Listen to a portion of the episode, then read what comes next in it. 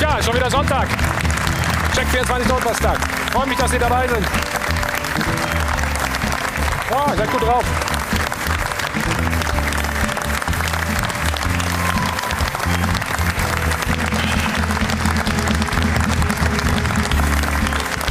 So, das nennt man wohl einen versöhnlichen Abschluss für den FC Bayern. 3 zu 0, Sieg gestern im DFB-Pokalfinale gegen RB Leipzig. Klarer, als es am Ende dann eigentlich hätte sein müssen. Wir sehen es also zum elften Mal haben sie das Double gewonnen und zum 19. Mal halten sie den Pokal in den Händen. Einer hat sich ganz besonders gefreut, vielleicht der Sieger des Abends, das ist natürlich der Trainer Nico Kovac. Alle Informationen zu dem Spiel und natürlich auch was nach dem Spiel passiert ist, besprechen wir in den nächsten zweieinhalb Stunden. Die Bayern sollen schon in der Luft sein oder gleich auf dem Weg hierhin. Vielleicht können wir den einen oder anderen auch noch abgreifen. Zwei, die wissen, wie es der Pokal anfühlt, die begrüßen wir jetzt. Hier ist Neven Sobotic und der Trainer von Fortuna Düsseldorf, Friedhelm Funkel.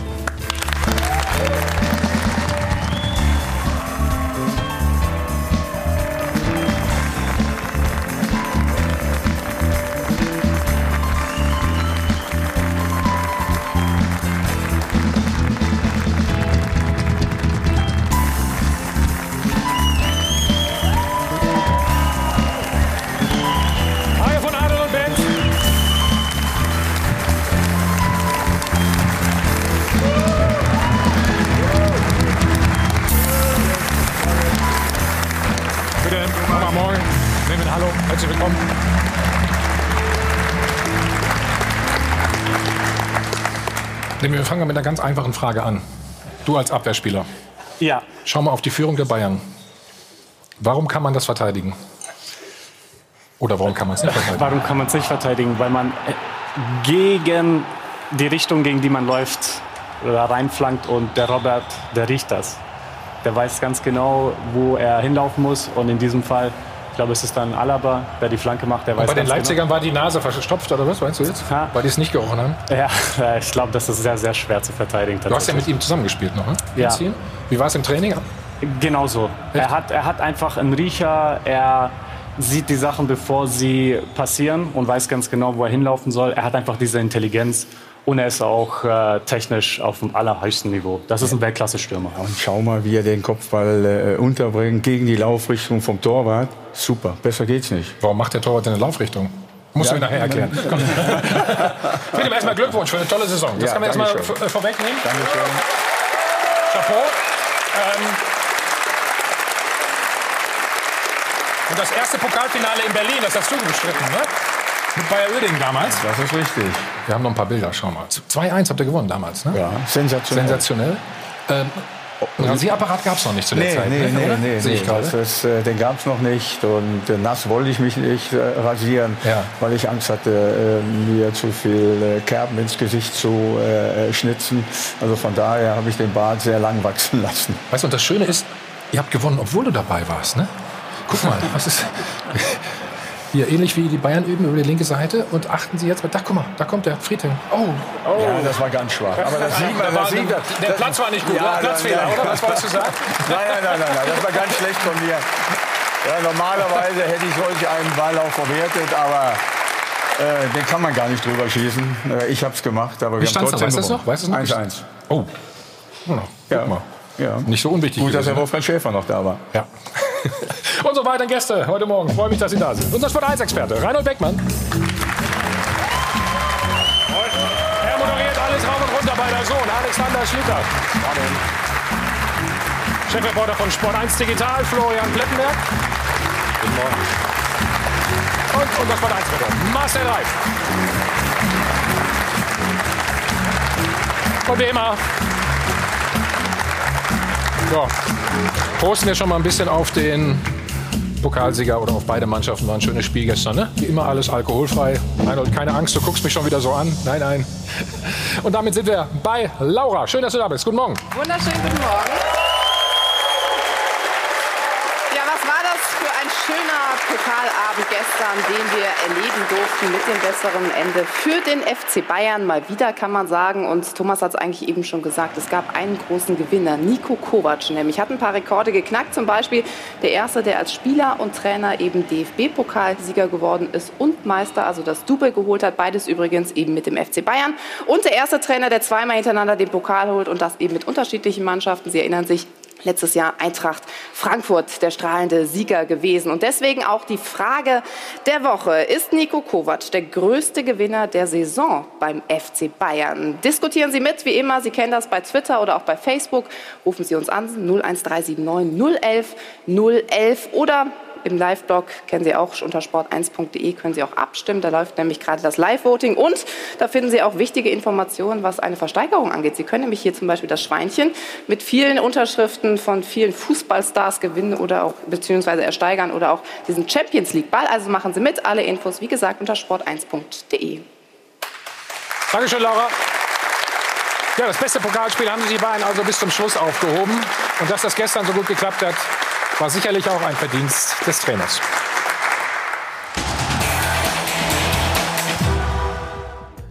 Hätte auch ins Auge gehen können. Das letzte Spiel dieser aufreibenden Saison. War ja nicht ohne Risiko, den lange verletzten Neuer ins Tor zu stellen, doch der hielt nicht nur gut, sondern überragend bis unüberwindbar. Nach Lewandowskis grandiosem Führungstreffer angesichts des knappen 1 zu 0 Vorsprungs den scheidenden Robben einzuwechseln hätte ebenfalls schiefgehen können und schließlich schenkte er auch Ribéry Abschiedsminuten. Kovac coachte nicht nur mutig, sondern auch ausgesprochen clever und souverän. Als Belohnung schaffte er in seiner ersten Bayern-Saison das deutsche Double und wurde so der allererste, dem das als Spieler und Trainer gelungen ist. Seine Bosse können eigentlich gar nicht anders, als weiterzumachen mit ihm, denn Kovac hat nicht nur eine schwierige Saison des Umbruchs mit einem doppelten Triumph beendet, sondern auch die zuletzt fehlende Rückendeckung klaglos ertragen. Ganz klar, der größte Gewinner beim FC Bayern ist Nico Kovac.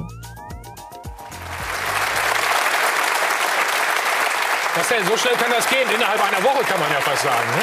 Erst Meister, jetzt Pokalsieger. Naja, innerhalb einer Woche, das kommt ja von ja, einer also Richtung, von der anderen. Weniger. Hm? Nein, ich glaube, wir haben, wir haben doch sehr oft gesagt, er, er muss noch lernen. Es ist für ihn ein Club, ein anderer Club als Frankfurt, was Hammes gesagt hat, was er nicht sagen darf, aber ist, sachlich war es ja nicht falsch. er hat ja. sich die Rotation überlegt, mithilfe der Bosse, glaube ich. Er hat gesagt, pass auf, das, du kannst nicht dauernd durchrotieren. Martinez das heißt, er hat, er hat sich abgesichert? Oder was? Nein, er hat, Sie haben ihm gesagt, pass auf, wenn du so weiter rotierst, dann gibt's, okay. gibt's, werden die Probleme größer. Er hat reagiert. Martinez haben viele gesagt, du brauchst einen Stabilisator im Mittelfeld, nicht nur Thiago mit No-Look-Pässen. Er hat es gemacht. Gestern Talisso, die, die Einwechslung, die war mutig. Denn es war zu einem Zeitpunkt, wo es wirklich noch, noch knapp war. Und ja. das war die Lehre aus Liverpool hier. Das war ein Mir san mir. Einwechslung. Da hat er gesagt, pass auf, wir sind stark genug, der ist gut, der hat, war lange verletzt, aber der kann das. Und das Risiko gehe ich. Also er hat all die Punkte, die man ihm so ein bisschen vorgehalten hat, sauber abgearbeitet. Und ich finde, gestern wurde er belohnt dafür am Ende. Aber es ist doch eigentlich gut. Es ist doch gut, wenn er ähm, Super. jetzt Risiko geht. Und man hat ja das Gefühl, er macht jetzt das, wovon er auch wirklich dann überzeugt Trotzdem ist, braucht oder? er seine Eigenständigkeit. Die hat er in solchen Aktionen mhm. bewiesen. Tolisso ist ein gutes Beispiel für Martinez gestern gekommen nach dieser schweren Verletzung. Da weißt du auch nicht, ob das funktioniert, Kreuzband. Genau. Und da dachte ich, was macht er da? Aber es war doch eine richtige Maßnahme. Das andere, was ich an Kovac einfach schätze, ist dieser unglaubliche Anstand, dieser Stil. Mhm. Spiel ist aus und er geht erstmal rüber zum Gegner und nimmt Kontakt zu denen auf. Also ich sehe in dem ganzen Verhalten auch der und letzten andere sagen wieder äh, ja, ich finde genau das Gegenteil. Na, die, ja, das nee, nee, nee, nee, nee, nee, nee. Auch das also Verhalten in den okay. letzten Wochen und Monaten, hm? da die Nerven ja? zu behalten, cool zu bleiben und sich nicht lamoyant irgendwie dauernd zu beschweren über das, was mit ihm da gemacht worden ist, was wirklich äh, nicht okay war. Ich finde, Kovac ist da auch auf der Ebene der große Gewinner. Anstand, Stil bewiesen, große Klasse. Damit kennst du dich auch ein bisschen aus, ne? Wenn die Verantwortlichen nicht so auf deiner Seite stehen? Ja, aber äh, äh, was die beiden jetzt gesagt haben, äh, das, äh, das stimmt ja zu 100 Prozent. Äh, wie Nico sich entwickelt hat im Laufe der Saison, das ist, das ist einfach fantastisch. Und wie ruhig er in vielen Pressekonferenzen geblieben ist, wie sachlich er argumentiert hat, wie sachlich er Dinge hingenommen hat, ob sie jetzt stimmen oder nicht. Aber das, das, war, das war die ganze Saison über für einen jungen Trainer Trainer. Es ist erst eine dritte Trainerstation ja. gewesen nach Kroatien und äh, Eintracht Frankfurt. Äh, da, da, sieht man, wie souverän er aufgetreten ist. Und Marcel hat es gesagt, er lernt ja noch. Er ist ja noch ein junger Trainer, 42, nicht mehr ganz so jung, aber an, an Mannschaften, die er trainiert hat. Und wie er das gehandelt hat mit dem ganzen Druck, da kann man wirklich nur sagen, Kompliment. Wie hast du ihn gestern erlebt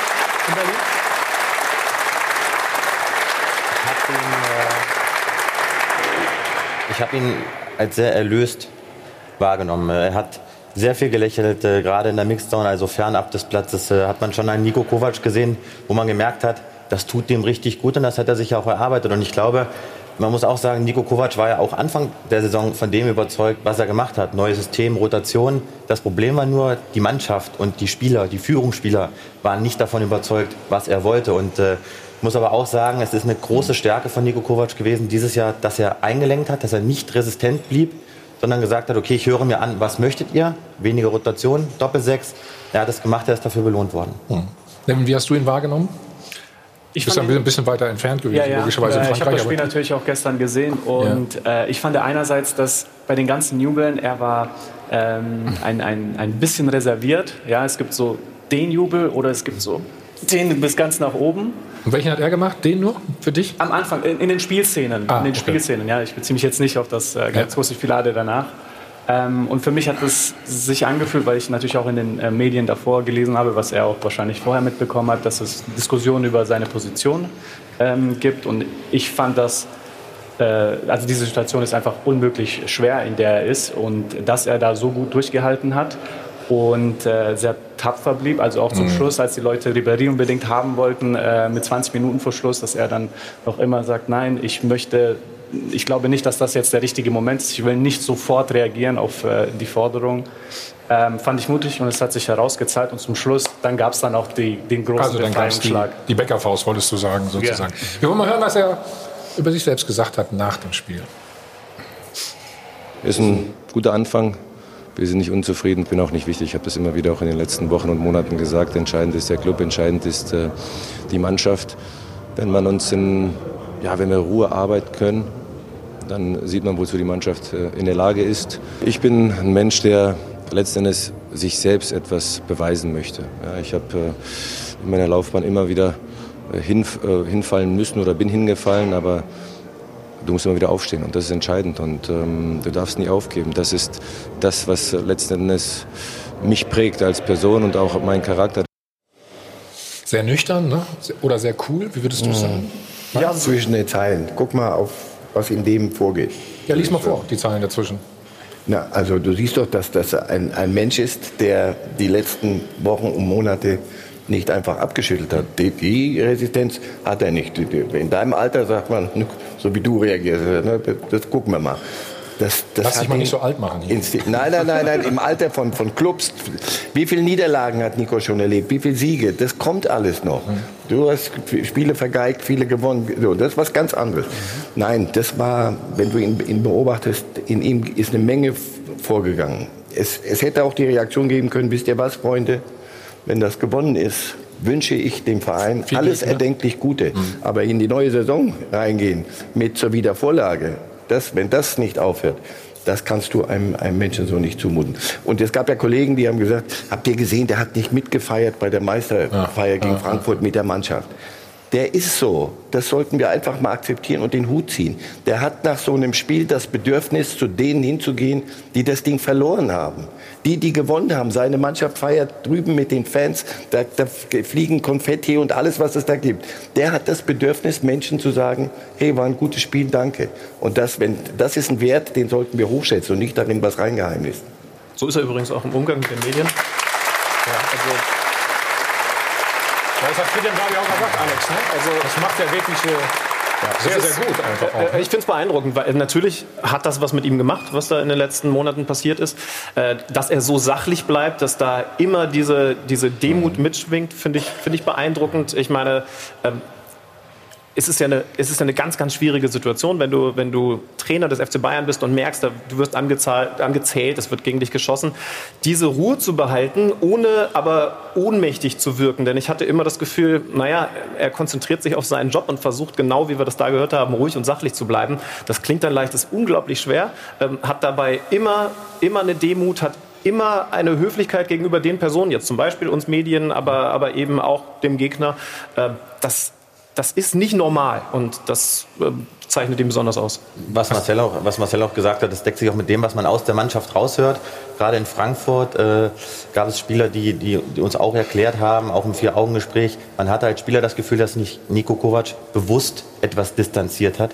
Er ist äh, kein Mensch, der Aktionismus betreibt, der auch gestern nicht mhm. darauf erpicht war, Jubel, Orgien zu feiern mit seinen Spielern. Mannschaft in den Vordergrund, ich in den äh, Hintergrund das ist eine Rolle, die ihm, glaube ich, sehr gut steht. Die macht ihn authentisch, aber die ist, äh, wie gesagt, die ist keinesfalls gespielt.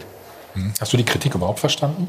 Bitte? Hast du die Kritik überhaupt verstanden? Nee, ich habe sie sich stellen musste. Nein, die, nein, ich, ich, ich habe sie nicht verstanden, äh, weil ich äh, einfach der Meinung bin, dass er von Anfang an äh, äh, gute Arbeit gemacht hat.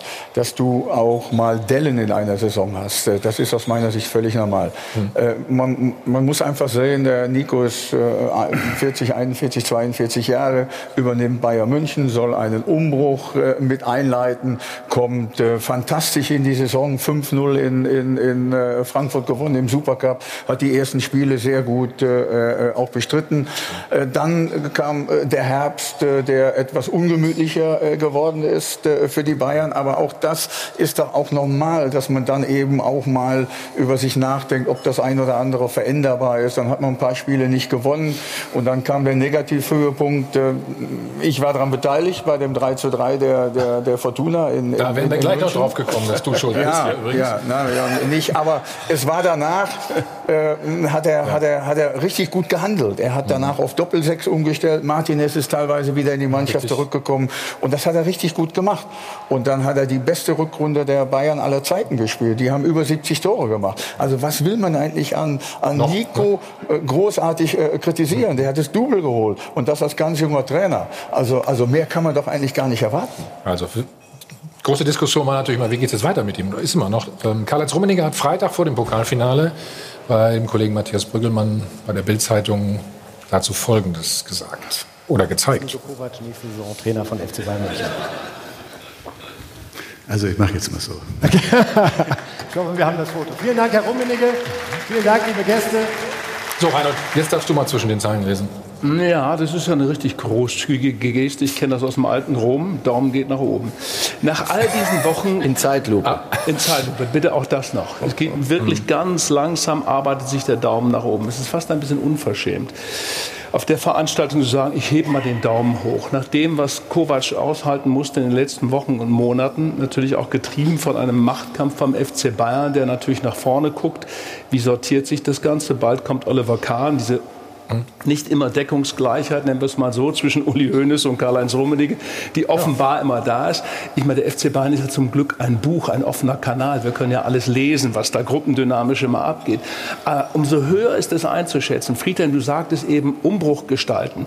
Den konnte er gar nicht in dieser Saison gestalten. Es ist altes Personal. Er musste Ribery und Robben heilig nach Hause bringen, sicher nach Hause bringen, in die Fußballrente.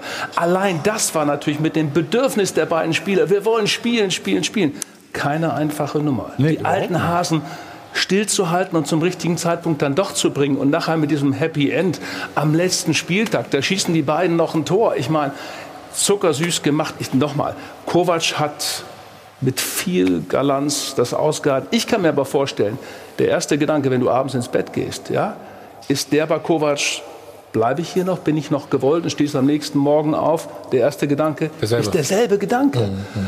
Und ich finde, das hat er großartig nach Hause gebracht. Große Anerkennung nochmal dafür. Und ja, äh, Aber der Daumen, um zurück zu diesem ja, genau. Bild zu kommen, nein. Aber vorhin in der, in der Mixo nach dem Spiel, der war ja nicht, die meiste auch zwischen den Zeilen, kein Triumph angesehen, sondern was sagt er? Ja. Ich bin nicht wichtig, der Verein ist wichtig. Wenn du dir als Club einen Trainer malen möchtest und schnitzen möchtest, sagst ja, du, genau einen mit so einer Clubloyalität, einen mit, mit so viel, ich nehme mich zurück, das andere ist wichtiger. Da gibt's ganz, kenne ich in der, in der Zeit, seit ich das beobachte, ganz wenige. Valdano in Madrid war so einer, der sagte, nicht Zidane ist wichtig, nicht ich bin wichtig, Real Madrid wird immer wichtiger sein. Und er redet so und das redet er glaubhaft. Und wenn, wenn ich, nochmal eine kurze noch, in dieser letzten Woche, wenn, wenn ich den Kollegen glauben darf, ist Arjen Robben, der ja ein wunderbarer Kerl ist, und gestern hast du gesehen, ein Ball kommt nicht, nicht an in den letzten Minuten, du führst 3-0, da dreht er fast durch. So ist er, so war der. Der soll, sage ich mal, in der Woche zu, hochgegangen sein ja zum, weiß, ja. zu Rummenigge und sagen, ja, genau. ich bestehe darauf, dass ich spiele. Ja. Darauf hat zumindest, Gott sei Dank, wenn das stimmt, Rummenigge nicht gesagt, okay, pass auf, ich überlege mir das, sondern hat gesagt, was er sagen muss, sei so gut, äh, schleich dich bitte, der Trainer steht die Mannschaft auf. Aber da siehst du, welche Gemengelage die ganze Saison über war. Das sind keine bösen Kerle, äh, Robben und Ribery, aber sie sind so, wie sie sind. Das hat sie stark gemacht, das hat sie stark für den Club gemacht. Aber in dieser Saison war das eine Riesennummer, mit der, an der sich äh, Nico abarbeiten durfte, unter anderem. Es, gibt, es gab gestern eine ganz symptomatische Szene für ein grundlegendes Problem am FC Bayern. Nico Kovac war auf der Pressekonferenz und äh, betonte zwei, dreimal, dass er nach links guckt, um zu beobachten, ob Spieler reinkommen, die ihn mit Bier oder was auch immer übergießen. Wir erinnern uns ein Jahr zurück, die Eintracht Frankfurt-Spieler haben das Ding zelebriert in Berlin. Nico Kovac war klatschnass. Und er betonte das gestern zwei, drei Mal und es kam niemand. Er guckte nach links. meinst, er hat gewartet oder wie? Oder? er guckte links zur Tür, beantwortete die Fragen, aber es kam kein Spieler rein. Was ich damit sagen möchte ist, mhm. die Bosse wissen auch, das Verhältnis zwischen Kovac und der Mannschaft ist meiner Meinung nach mehr Zweckbeziehung als echte Liebe. Das sieht man in den Bildern. Das, es ist einfach so, auch das bestätigen Spieler. Man akzeptiert sich, man, man respektiert sich, aber man stirbt nicht füreinander, wie man es vielleicht von Dortmund und Klopp muss man, kennt. muss man das unbedingt? Muss man nicht, aber äh, es, es ja sagt Frage, ganz ne? viel aus also über das Innenleben in der Mannschaft und die Bosse spüren das, sie wissen das und das ist die Frage, ob du das hinterher vielleicht nicht brauchst, um ganz oben anzuklopfen, weil es dann vielleicht gegen Liverpool nicht reicht, weil da stand keine Mannschaft gerade im Rückspiel auf dem Feld, die für den Trainer alles reingehauen hat. Ja, aber dieses Spiel haben wir oft genug besprochen. Das machen wir jetzt nicht mehr. Ne? Also, zumindest hat er zu den Fans eine gute Beziehung. Schauen Sie mal die Bilder nach dem Spiel gestern auch.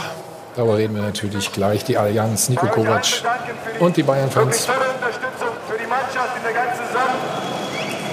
Ohne euch wäre es nicht möglich gewesen. Megafon. Sprechen wir gleich alles über, ihn und wie es weitergeht äh, nach einer kurzen Pause.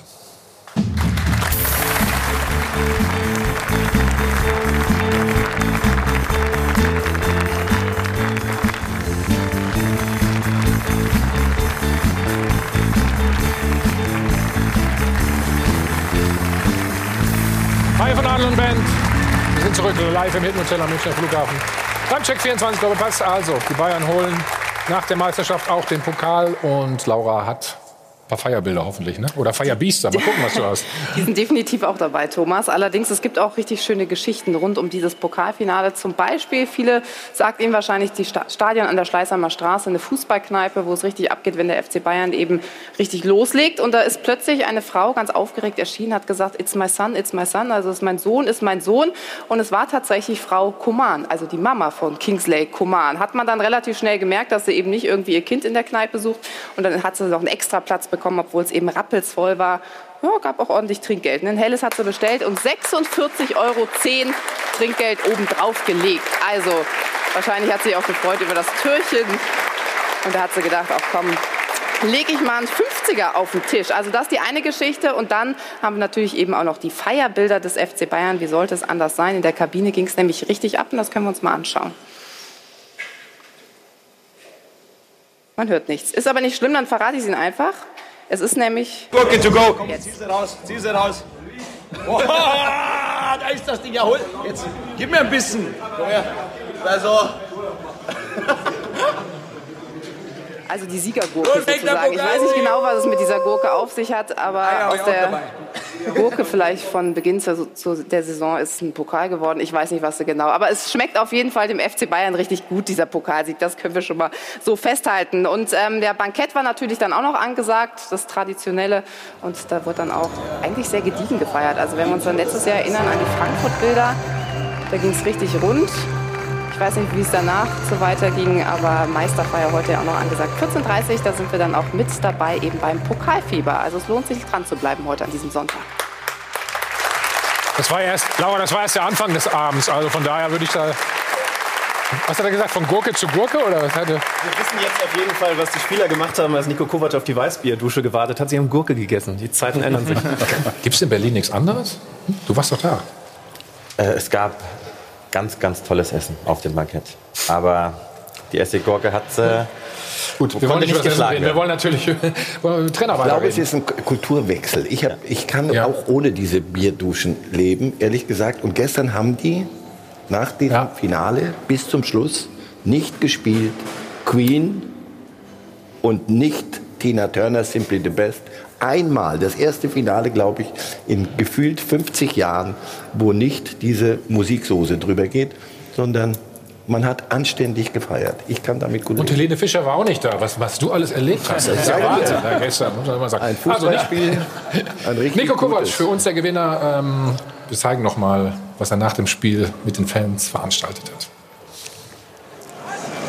Als erstes möchte ich mich bei euch allen bedanken für die wirklich tolle Unterstützung für die Mannschaft in der ganzen Saison. Ohne euch wäre es nicht möglich gewesen und vor allen Dingen für die tolle Unterstützung im letzten Spiel und natürlich jetzt.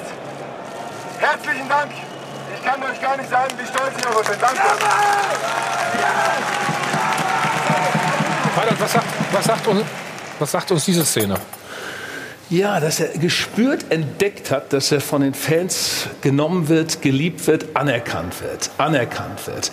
Und das ist der Prozess der letzten Wochen. Und das ist jetzt auch eine Macht wo Karl-Heinz Rummenigge irgendwie schleunigst hingucken sollte, dass also hier Nico Kovac an, ja, an Bedeutung gewonnen hat. Und ich hatte letzte Woche so einen Gedanken, so einen fixen Gedanken.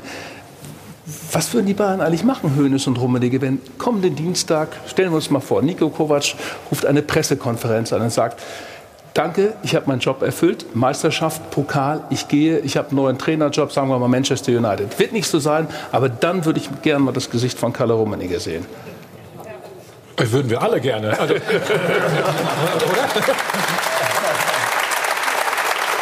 wir haben uns auch in der Pause kurz dazu ausgetauscht. Ja. Als Bayern-Forscher, was, was willst du jetzt noch machen? Willst du einen neuen Trainer reinholen und hoffen, dass er eine perfekte Saison spielt?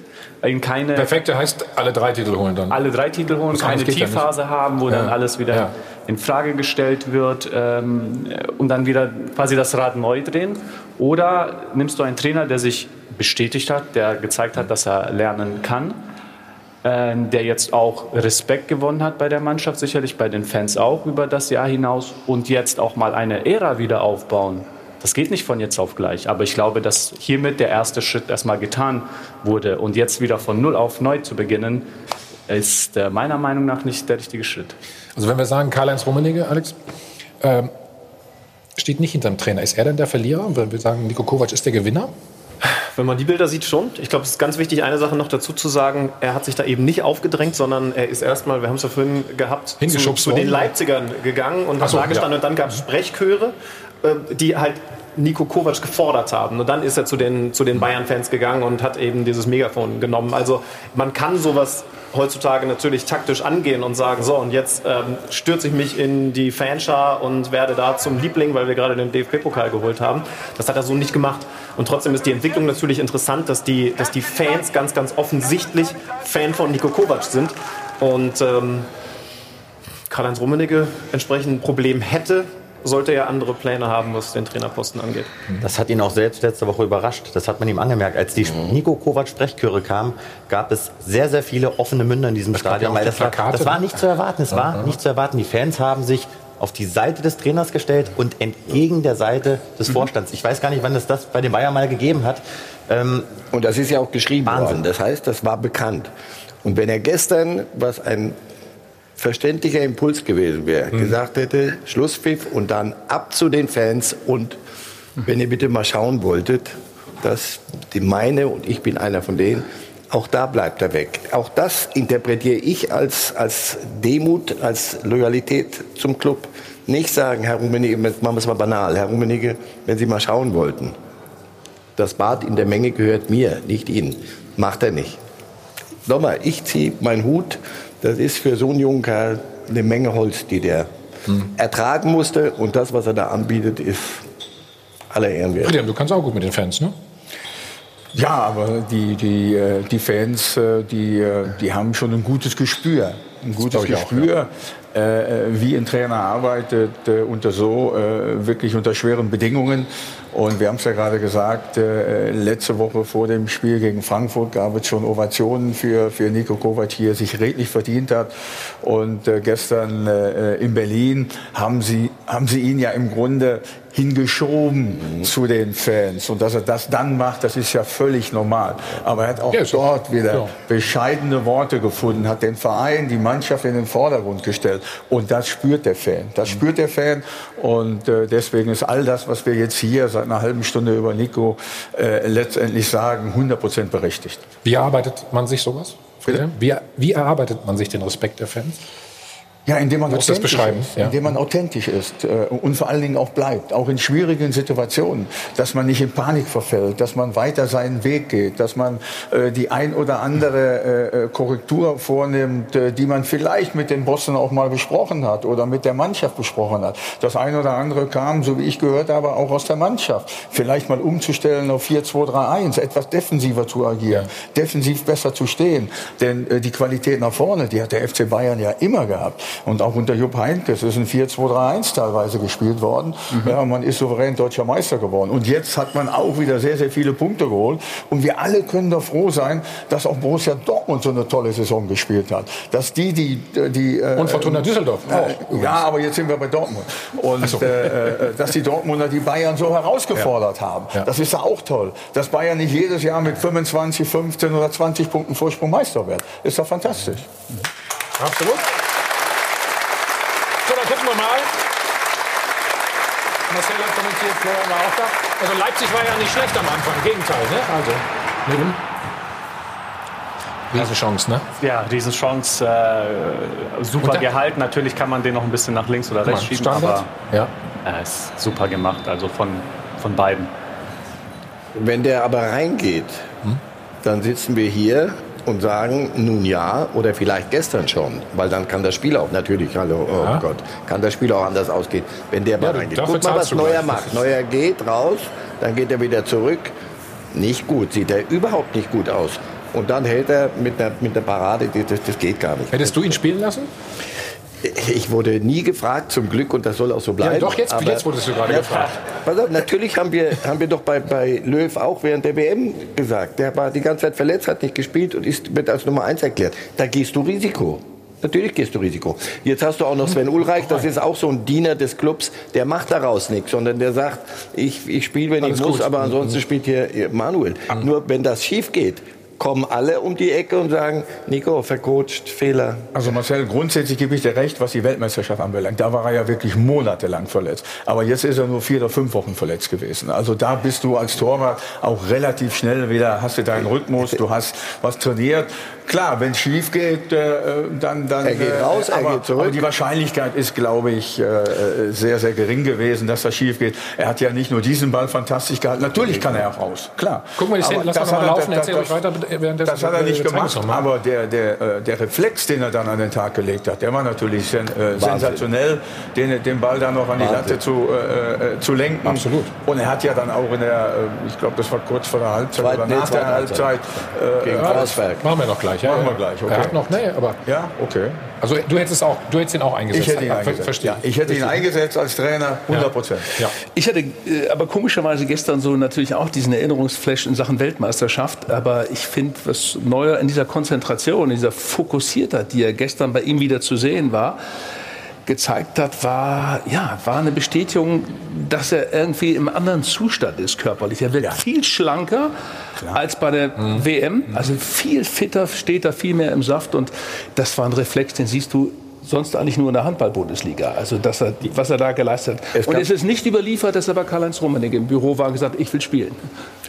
Ja, äh, warte mal, das, das, hat ja letztes Mal auch ein paar Tage gedauert. Das, das kann ja noch kommen. Aber das, das, hat ja noch einen Unterton. Das hat ja den Terstegen-Unterton. Ne?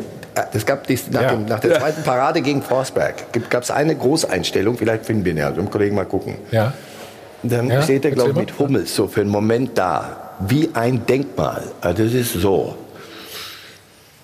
Alle Diskussionen, denke ich, sind hiermit erledigt. Nummer eins. Boah, was du alles, was du Na, alles guck dir die Szene mal an. Aber ich hab, ich warte, gedacht, warte mal. Hier. Wie das ist diese Szene, glaube ich, die. Ist es die Marcel, die du meinst? Ja, ja, ja. Hier, ja, Forsberg legt sich den Ball ein bisschen, ein bisschen weit, vor. vor leider, ja. Und dann was kommt er und macht. Und jetzt, warte mal, hoffentlich ist das die, kommt jetzt die Szene. Pass auf. Ja, wir haben ja noch mal ja, mal Slow-Mos. Super so gespielt, heißt. aber da siehst du auch, warum Leipzig unter anderem das Spiel verloren hat. Super gespielt, so aber das war auch ein Stellungsfehler hier, hier von... Ja, da hast du kurz die Faust schon Kimmich. gesehen. Ja. Hummels das Abseits auf? Man muss auch eins sagen, die, die Entwicklung... Den hält er super, kommt Also da gibt's... Macht sich schön breit. Ne? So, warte. Ja. Aber du siehst auch das Kopfkino von Forsberg. Lauf, lauf du mal alleine mit dem Ball aufs Tor zu und auf Neuer. Das ist nicht so einfach. Du siehst all die Gedanken in diesen wenigen ja, ja. Schritten. Aber die Entwicklung der Bayern hängt, äh, hängt mit Manuel Neuer zusammen. Wir hatten Anfang der Saison viele Diskussionen darüber. Neuer hält keinen Unhaltbaren mehr. Neuer hat am Anfang gewackelt am Fuß auf der Linie, hat Fehler gemacht, die wir nicht Hier, guck, gesehen guck, haben. Guck, guck, guck, guck, guck. Ja, ja. Guck mal, wie die, die Gesichter. Wir haben doch alles. Man, dauert nur ein bisschen. Ja. Und die hält ja, er jetzt das gehört wieder. dazu, Marcel, oder? Boah. Die, die hält jetzt wieder. Man, man muss auch sagen, letzte Länderspielpause. Es gab sehr, sehr viele Medienberichte pro Ter Stegen. Es gab eine Riesendiskussion.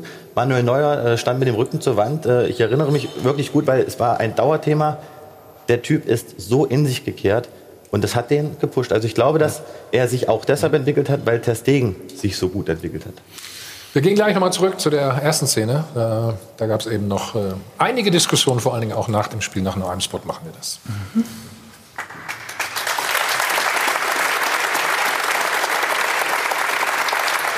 So, also, schauen wir nochmal auf diese Großchance aus der elften Minute von Yusuf Paulsen. Und vor allen Dingen danach. Hier, Lewandowski. Ist immer schlecht, wenn ein Stürmer ne? hinten ist, ne? Im eigenen 16er. Oder? Als Abwehrspieler kriegt man immer die Krise. Ja, er hat einen Grund, wieso er Stürmer ist, ne? ja, es ist eine sehr unangenehme Situation. Ja, genau. Also wenn, wenn wir haben viele Einstellungen, also, ja, ja. aber sag erst mal bitte. Ähm, also erstmal sieht man schon hast. an seinem linken und rechten Arm, dass er versucht zu ziehen, wie viel Druck er dahinter hat, ob er nur den hier oder wirklich auch den hier macht. Das ja, ist du hast schon ganz schön viel Druck, wenn du das so machst bei mir. Ja, ja. Äh, und da ist die feine Linie zwischen Elfmeter oder nicht. Also ich ja, glaube, was, was wenn er Elfmeter pfeift, ist das in Ordnung. Hier reißt er. Ja, man sieht, ähm, der Kollege will ja auch mit, der, mit dem rechten Fuß jetzt hauen, aber kann gar nicht, weil er in der rückwärts weil er nach unten gedrückt wird und damit gar nicht die Möglichkeit hat, das Tor zu schießen. Also man kann ihn geben, ja. Bitte? Ich meine, ihr beiden wart Abwehrspieler. Ihr habt solche Situationen wahrscheinlich äh, zu hundertfach im Strafraum schon gehabt. Und ihr habt mit Sicherheit auch immer die Hand mal an der Schulter gehabt und habt die mal Ja, aber das hat keiner gehabt. gesehen bei Ja, doch, das hat man auch bei euch gesehen, ja. Ähm, also das ist jetzt äh, für mich, für mich normal, selber oder? völlig normal. Und äh, deswegen brauchen wir da keinen Elfmeter zu geben. Und es ist jetzt noch nicht so, dass er ihn hundertprozentig über die Linie gedrückt hätte. Es wäre, ich glaube, Süle ist dabei. Ne? Also es wäre jetzt immer noch schwer geworden. Äh, das war definitiv an der Grenze. Aber, aber die Entfernung bis zum Tor ist nicht mehr so weit. Ne? Das nee, hätte man nee, schon zutrauen eine große können, Chance also. und natürlich auch eine ganz kritische Situation. Aber ich glaube, es ist jetzt schwer, da dem Schiedsrichter groben Fehler vorzuwerfen. Ja. Ich finde es auf eine Art, ich bin kein Bayern-Fan, aber ich finde es irgendwie ganz gut, weil das hätte diese Wahnsinnsparade von Neuer so ein bisschen kleiner gemacht. Also wenn danach ein Elfmeter gepfiffen wird. Das, ist, äh, das machen, weiß nicht, maximal drei Torhüter auf der Welt. Elfmeter. Ja gut, dann wäre es noch, noch, schöner gewesen. Also aber es geht ähm, schon noch dramatischer, wenn ja. du willst. Ich finde, Marcel? Es ich bin eher bei, bei Friedhelm. Friedhelm ne? ich, also sie zahlen alle da drin. Das ist wirklich die Frage, ist es jetzt das eine bisschen Mühe mehr oder, oder nicht. Ja, okay. Ich hatte den Eindruck, nee, aus dem Gewusel. Aber ich sag mal so, es wurden schon Elfmeter für deutlich weniger so, gegeben. Wenn, ne? also, also, für dieses kleine Einer von denen wirklich, aber hundertmal schon gesagt, stimmt aber. Wenn, wenn er einen gibt, ist okay. Aber logischerweise waren die Leipziger nicht besonders äh, Deswegen erbaut. Haben ja. Kevin Campbell war überhaupt nicht zufrieden mit der Leistung des Schiedsrichters gestern. Nicht gut, muss ich einfach sagen. Ähm, will auch nicht zu viel sagen, aber für mich war es keine gute, gute Leistung. Äh, finde, hat das Spiel nicht im Griff gehabt und ähm, ja, habe jetzt schon von mehreren Leuten gehört, dass es wohl ein klarer Elfmeter war auch in der ersten Halbzeit. Und ähm, ja, ansonsten auch Kleinigkeiten. Das war, ein, war, ein, war kein gutes Spiel, aber ähm, das passiert und äh, das ist jetzt keine Ausrede oder sonst irgendwas, aber ähm, ist meine persönliche Meinung. Widerspruch. Ich habe nach dem Spiel gesagt, das war ein prima Leiter eines sehr intensiven Spiels, in dem überhaupt nicht, es gibt ja so Phasen im Spiel, mhm. wo der, der Schiedsrichter sich auch auf den Stuhl setzen und dann, ihr wollt halt nicht, dann macht halt nichts jetzt mal. Das ging rauf und runter und rauf und runter. Die sind in die Zweikämpfe auch reingegangen, da war auch mal der Fuß drüber, das hat er immer richtig erkannt, hat daraus nicht mehr gemacht als notwendig. Also ich fand, das war eine prima Schiedsrichterleistung. Ja. Und die Leipziger sollen sich ihre drei Chancen angucken, die sie hatten. Du das spielst gegen Bayern ne? München, ja. du spielst im Finale. Mehr als drei von der Qualität kriegst du nicht. Das kann nicht sein. Und wenn du die nicht machst, kann es sein, dass du nicht hoch gewinnst. Also da sprach auch ein Stück weit die Enttäuschung. Natürlich. Das hat man ja gesehen, Geschenkt. das hat man am Gesichtsausdruck gesehen. Geschenkt.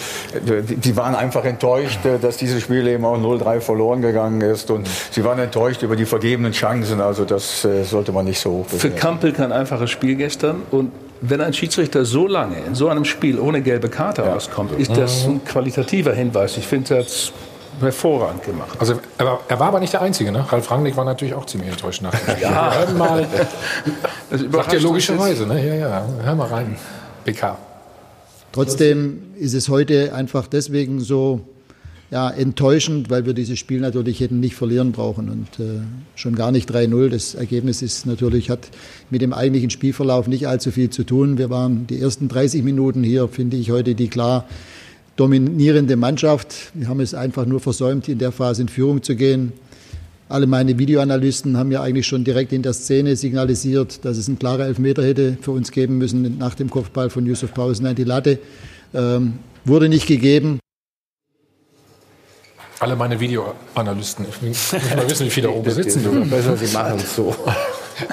Ich würde Ihnen, also, wenn wir trotzdem eine andere Deutung der Szene würde ich Ihnen auch nicht empfehlen. Aber du würdest nicht widersprechen, wenn wir sagen, dass Leipzig am Anfang Die, die ersten war, ne? 25 Minuten waren Oder? sie wie ein, Riesen, wie ein genau. sechs Meter großer Python und haben sie erwürgt. Ich habe fünfmal gesagt, dem Spiel, das nervt. Das muss doch nerven. Äh, jeder Bayer, der, der, der den Ball annehmen wollte und irgendetwas machen damit, hatte zwei im Genick. Und Marcel, wir, bele wir belegen das. Pass auf. Wahnsinn. Wir überlegen das mal, wie schwierig es wirklich war. Das war Leipziger Fußball, so wie, sie, wie Rangnick ihn sich vorstellt. Also das hier eine Balleroberung dann, ne? Neven? So. Ja. Und dann genau, das Kimmich so. gerade noch so ja, Wenn ja. Kimmich den nicht holt, geht es da auch schon dahin. Und äh, Leipzig hatte ja mehrere Chancen dieses Kalibers oder beziehungsweise haben es immer wieder versucht, hinter die Linie zu kommen. Haben es auch ein paar Mal wunderbar geschafft, aber wie bereits auch gesagt, äh, wenn man die Chancen nicht macht, dann kann man das Spiel auch einfach nicht äh, gewinnen. Und die Chancen, die haben sie sich erarbeitet und haben das auch wirklich äh, gut gemacht. Also ich glaube, da kann man auch keinen Vorwurf an die Mannschaft oder an den Trainer machen, äh, sondern vielleicht an die, an die jeweilige ähm, äh, Situation, wo die Spieler das einfach nicht verwandelt haben. Aber man hat viel Gas hast, gegeben. Hast du gerade irgendwie gesagt, dann kann man nicht gewinnen? Ja, ich habe es auch gemerkt auf dem Weg dahin. Äh, Wollte ich noch mal ausreden lassen, aber... Was hast du jetzt da reingesteckt? Drei. Ah, drei Euro. Ein Euro. Ist ja Infl in, so, Inflation. Mit Inflation, ja, ja, ja. Alles gut. Komm, wir schauen. Guck mal, da raste ich sofort mal aus. Kannst jetzt gleich noch was nachschieben? Du hast nichts von deiner Aggressivität ab. Nee, nee, der weiß, was, der weiß, was eine Bierdusche ist. Ja, das muss man sagen. Wir gucken mal auf den Knackpunkt. Aus das 1-0, Alex. Mhm. Leben hat es eben am Anfang der Sendung schon analysiert. Das ist übrigens, wenn wir es gerade andersrum bei Leipzig gesehen haben, das ist so wie Bayern München Fußball spielen möchte. Ne? Also dieses breite Spiel und dann den genau. Außenverteidiger mitnehmen. dann hast du halt in der Mitte den Weltklasse-Stürmer. Aber äh, das macht im Endeffekt beschreiben die Szenen auch was wir da gestern gesehen haben, nämlich ein fantastisches Fußballspiel, dass beide Mannschaften ihr Spiel durchbekommen aber, haben. Aber da außen, Friedhelm, da außen, was, was machen die Leipziger da? Ja, die das machen sie nicht richtig, ne? Nein, nein, nein, er muss den Laufweg von Alaba mitmachen dort, äh, der, der, der Abwehrspieler von, von, von Leipzig. Und ich habe es ja eingangs schon gesagt, der, der Kopfball ist einfach Weltklasse. Der Torwart muss den äh, Weg des Balles erstmal mitmachen, der kann nicht damit rechnen, dass er ihn dort in die kurze Ecke köpft, er geht zur Mitte und er köpft ihn genau gegen die Laufrichtung. Also ein fantastisches Tor. Allerdings aber das ist auch eine Mathematikgeschichte, die selbst wir mitrechnen können. Also dieses, zu dem Zeitpunkt hatten die ja. Leipziger die Bayern im Würgegriff. Das geht nur, wenn du mit fünf Mann vorne drauf gehst. Die, es gab keine Chance, einen vernünftigen Ball rauszuspielen. Thiago war so zugedeckt, der hat nicht einen vernünftigen Ball gespielt in den ersten 25 Minuten. Hier, das war der erste sauber durchgespielter Angriff der Bayern geht aus von Thiago, der plötzlich, weil die vorne draufgegangen waren und sie einmal überspielt wurden, konnte Thiago den ersten sauberen Ball spielen. Dann kommt der nächste, dann spielen sie über links. Alaba macht das, was er immer zu machen hat. Guck mal, ja. das passte alles. Und dann waren sie in der Mitte natürlich hatten sie sie mal am Laufen. Das war das erste Mal. Insofern hat Rangnick recht, 25 Minuten, nicht halbe Stunde, 25 Minuten lang war es ein Leipziger Musterbeispiel, wie man eine Mannschaft... Aber hat Leipzig überpaced dann am Anfang? Natürlich kostet es Kraft, wie, wie blöde, schon, wenn ne? du rennst wie ein Kanickel. Das ist doch, das, natürlich waren die platt ich, für einen Moment. Ja, und dann ich kann das nicht nachvollziehen. Ich glaube, das ist eher eine psych psychologische Geschichte. Äh, mhm. Klar, sie hätten das Ding bestenfalls 60 Minuten so durchhalten können. Wenn du gesehen hast, wie Sabitzer auf die Leute losgerannt ist, wie ein Wahnsinniger, alles zugedeckt hat. Und dann kriegst du dann noch 29 Minuten. Du hast Bayern wirklich im Sack, kriegst du diesen Gegentreffer. Das macht dich erstmal platt. Ich meine, man muss bei all der Vorbereitung den möglichen Fehler auf der linken Seite auch sehen. Was Lewandowski da artistisch macht, dieses Tor, ist herausragend. Ich glaube, ich bin nicht ganz sicher, aber Mutter ist, glaube ich, Kunstturnerin von, von Lewandowski. Ich meine, wie er sich da zurückschraubt und von Orban löst, also ist einfach Musst du, große bin, bin ich voll bei dir. Ja, ganz aber normal, normal, hast du nach der Szene so Rücken, Rücken sofort, das ist ganz klar. Das zweite Tor war übrigens auch nicht schlecht der Bayern, das gucken wir uns gleich dann nochmal ganz schlecht. genüsslich und in Alle drei Tore waren. Dafür gehe ich zum Fußball für das 30 Wunderbar, dann kannst du das gleich nochmal bitte alles detailliert beschreiben. Vorher gibt es 100.000 Euro zu gewinnen, wir sind gleich wieder da. Viel Glück.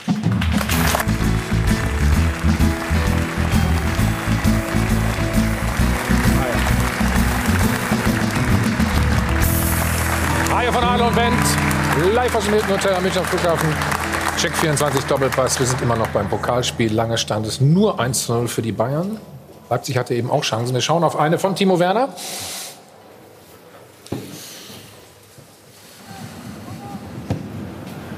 Neben da auch wieder, ne? Wenn es schnell ging. Das, das gleiche Spiel. Also Leipzig ist eine Top-Mannschaft und die machen das gut und hier sieht man aber auch, dass Bayern einfach Bayern ist und die sind dann auch mit fünf, sechs, sieben Spielern im Kasten. Und es war auch nicht die einzige Situation, wo man sieht, die Bayern, die wollen nicht irgendwie mit äh, 90 Prozent gewinnen, sondern die müssen hier ihre 100 Prozent abrufen und auch manchmal mit sieben oder acht Mann im 16er verteidigen. Und das haben sie getan. Man hat auch gestern ein Problem gesehen von Mannschaften, die diesen extremen Pressing-Fußball spielen. Es war wirklich beeindruckend, die ersten 30 Minuten. Sie haben es zu keiner Zeit danach geschafft, das Spiel zu regulieren. Man hätte nämlich durchaus mal auch auf den Ball treten können. Ralf Rangnick hat das äh, mehrfach betont. Das ist nun mal nicht Teil ihrer DNA, aber die Bayern haben das eiskalt ausgenutzt. Auch ein Problem, das Hoffenheim hatte unter Julian Nagelsmann. Jetzt kommt nächstes Jahr Pressingmaschine Nagelsmann zu Pressingmaschine Rangnick. Dann ja, das eine dann Pressing Gegenpressing wieder, oder?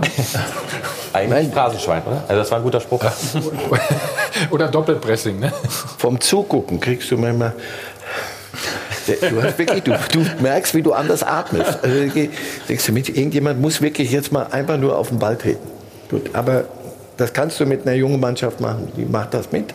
Nur wenn der Gegner so viel individuelle Klasse hat ähm, und das knackt, dann es Oder den Ball mal richtig treffen. Wollen wir mal gucken? Äh, die, kommen, ja, die kommen natürlich aus einer großartigen Rückrunde, ja. wo das immer funktioniert hat, dieses Spiel. Und es gibt da keinen zweiten Plan bei Leipzig. Guck mal, 2-0. Ja. Ach, ich liebe das Tor, was jetzt kommt. Ja? Ja, weil es einfach toll gemacht das, ist. Die, das alle drei Rangnick auch mögen, wenn er seinen Abwehrspieler da Doch. Die Videoanalysten bei Ralf Rangnick werden sagen, tolles Tor. hoffe ich. Einer Bewegung hoffe, lässt er die ganze Abwehr stehen. Ich hoffe, Eine dass, Täuschung, großartig. Ich hoffe, dass jeder, der mit Fußball zu tun hat, sagt, das ist ein unfassbar ja, schönes Tor. Wenn absolut. nicht, gehe ich nach Hause. Denn dafür gehe ich seit 30 Jahren, 40, 50 Hier, Jahren zum Fußball. Eine Bewegung den jungen Menschen mitteilen, du hast zwei Füße, benutzt sie. Guck dir das an, wie der den Ball, wie mit einem Löffel holt er den runter, legt ihn sich hin und macht mit ihm. Unfassbar. Es fängt allerdings schon vorher an. Unfassbares Tor. Ich habe gestern gesagt, ich mag das Tor nicht analysieren. Ich mag auch nicht sagen, dass der nicht so äh, entspannt flanken darf und keinen Zugriff. Eine Flanke war es ja nicht in dem Sinne. Das war auch ein kleiner Querschläger. Ich Einfach ein bisschen sagen, runterholen. Ja, aber der Ball, war ja der, im Grunde der, der ein erste, der gespielt wurde. Dankeschön. Das war ja im Grunde ein Fehlpass. Hilfe mal. Und, und der Ball kommt dann vom Fuß eines Abwehrspielers, kommt der zu Coman. Und der macht das natürlich sensationell. Da brauchen wir, das, also das ist äh, schon sehr, sehr gut. Und äh, Lewandowski blockt da auch noch äh, gekonnt Geschickt. den Abwehrspieler so ein bisschen zur Seite. Das, da haben wir noch gar nicht drüber gesprochen. Ja, gemacht. bitte, bitte, bitte. Ja, ja, der, der blockt ihn da so ein bisschen zur Seite. Aber das soll das klasse Tor überhaupt nicht schmälern. Das war ein super Tor. Ich finde, es fängt schon vorher an. Vielleicht sieht man das nochmal. Auftaktbewegung Thiago. Es gibt keinen Spieler in der Liga, der diese Bewegung drauf hat. Täuscht an, er will rausgehen, zieht aber nach innen, zieht zwei Gegenspieler weg. Der ganze Raum ist äh, offen. Vielleicht sieht man das jetzt nochmal. Da, da, komm. Jetzt vielleicht, jetzt täuscht er nach links an, zieht nach rechts. Das hat er ganz, ganz oft im Spiel drin. Ähm, und damit hat er viel Raum geöffnet. So. So, das ist der Fehlpass, den Ja. Friedem angesprochen hat, aber dann wunderbar. So, Marcel, noch was anderes. Mats Hummels, wie hat er dir gefallen? Super. Ja? Ja. Wir haben eine schöne Szene, komm. Die, Jogi Löw saß auf der Tribüne, das wusste der hat sich umgedreht, glaube ne? ich. vor Freude. glaube, Hier, hier das. Solo, zack, zack. Das hat Becken, du hast vorhin im Vorgespräch gesagt, das hat Beckenbauers Ja, ich fand, erinnere mich Attitüde. irgendwie an alte Kaiserzeiten erinnert. Diese aufrechte, ich schreite durchs Mittelfeld und schließe ab. Ja, aber da hat man auch, da hat man auch schon, schon, schon ein Stück weit gesehen, dass die müde geworden sind, die Leipziger. Dass sie nicht mehr richtig in die Zweikämpfe gekommen sind. Dass sie sich in der ersten Halbzeit wirklich wahnsinnig verausgabt haben. Und das hat es äh, Mats ein bisschen leichter gemacht. Das war wunderbar gemacht. Gut ausgespielt. Wie, du hast gerade gesagt, wie früher der Franz. Ja, und wenn der Ball noch reingeht, dann ist es natürlich... Aber äh, beim Franz sind doch alle freiwillig aus dem Weg gegangen früher. oder? Nee, die waren in dem Fall, eben hatten sie auch keine den Kraft mehr 70er in dem Fall. ja. Also das war schon, das hat damit schon zu tun. Wir haben doch öfter mal gesagt im Laufe der Saison, ähm, deutscher Fußball, europäisch, hm, die Konkurrenz geht weg. Gestern, das war deutscher Fußball, fand ich vom Feinsten. Und wenn ein alter Sack wie Hummels so gut Fußball spielt und dann nicht mehr gut genug ist für die deutsche Nationalmannschaft, muss es uns sehr gut gehen. Sehr gut. Und was heißt das denn, wenn der Bundestrainer sagt, ich würde es wieder so machen? Respekt, ich wünsche dir alles Gute.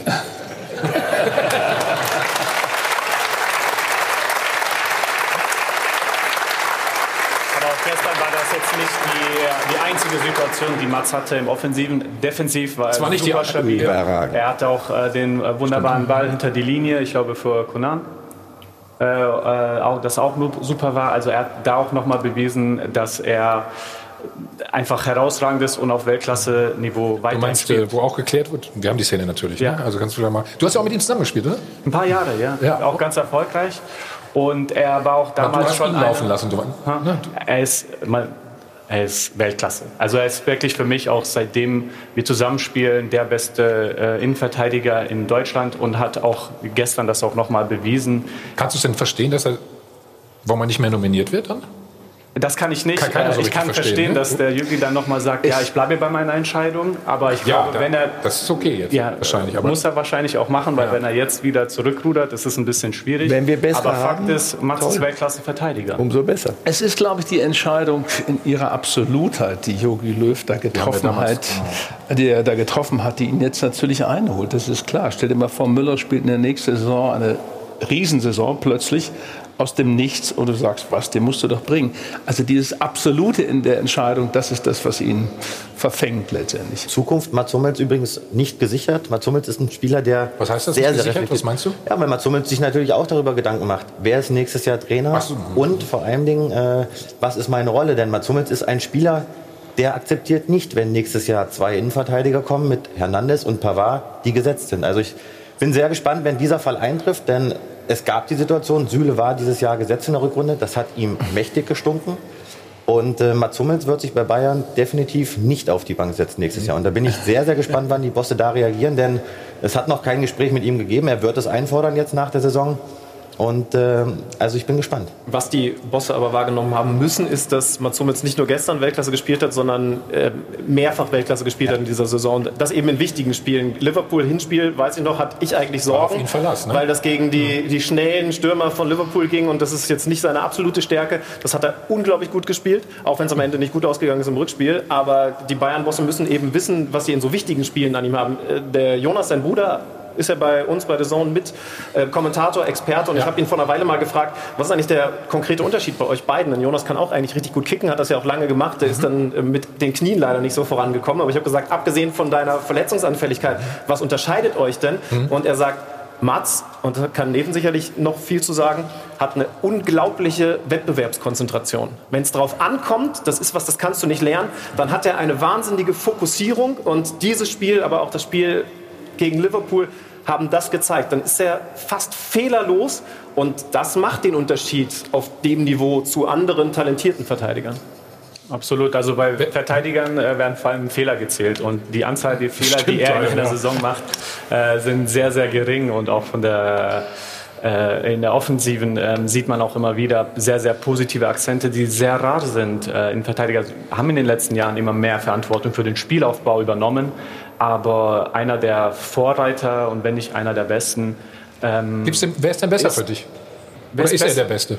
Für mich ja. in Deutschland ist er der Beste. Also wenn ich auch jetzt über die letzten ähm, mhm. äh, Jahre mir das äh, anschaue, äh, er kann auch in so einem sehr, sehr wichtigen Spiel äh, entscheidende Pässe spielen, äh, drei Leute austribbeln und aufs Tor kommen und gleichzeitig noch hinten souverän Hatte eine Grätsche auch mit drin, die war genau. aber so. Und also ich weiß nicht, was man noch, noch wollen würde von einem Innenverteidiger. Und da, in dem Fall ist das Alter völlig egal. Er hält hinten mit, er macht vorne Akzente.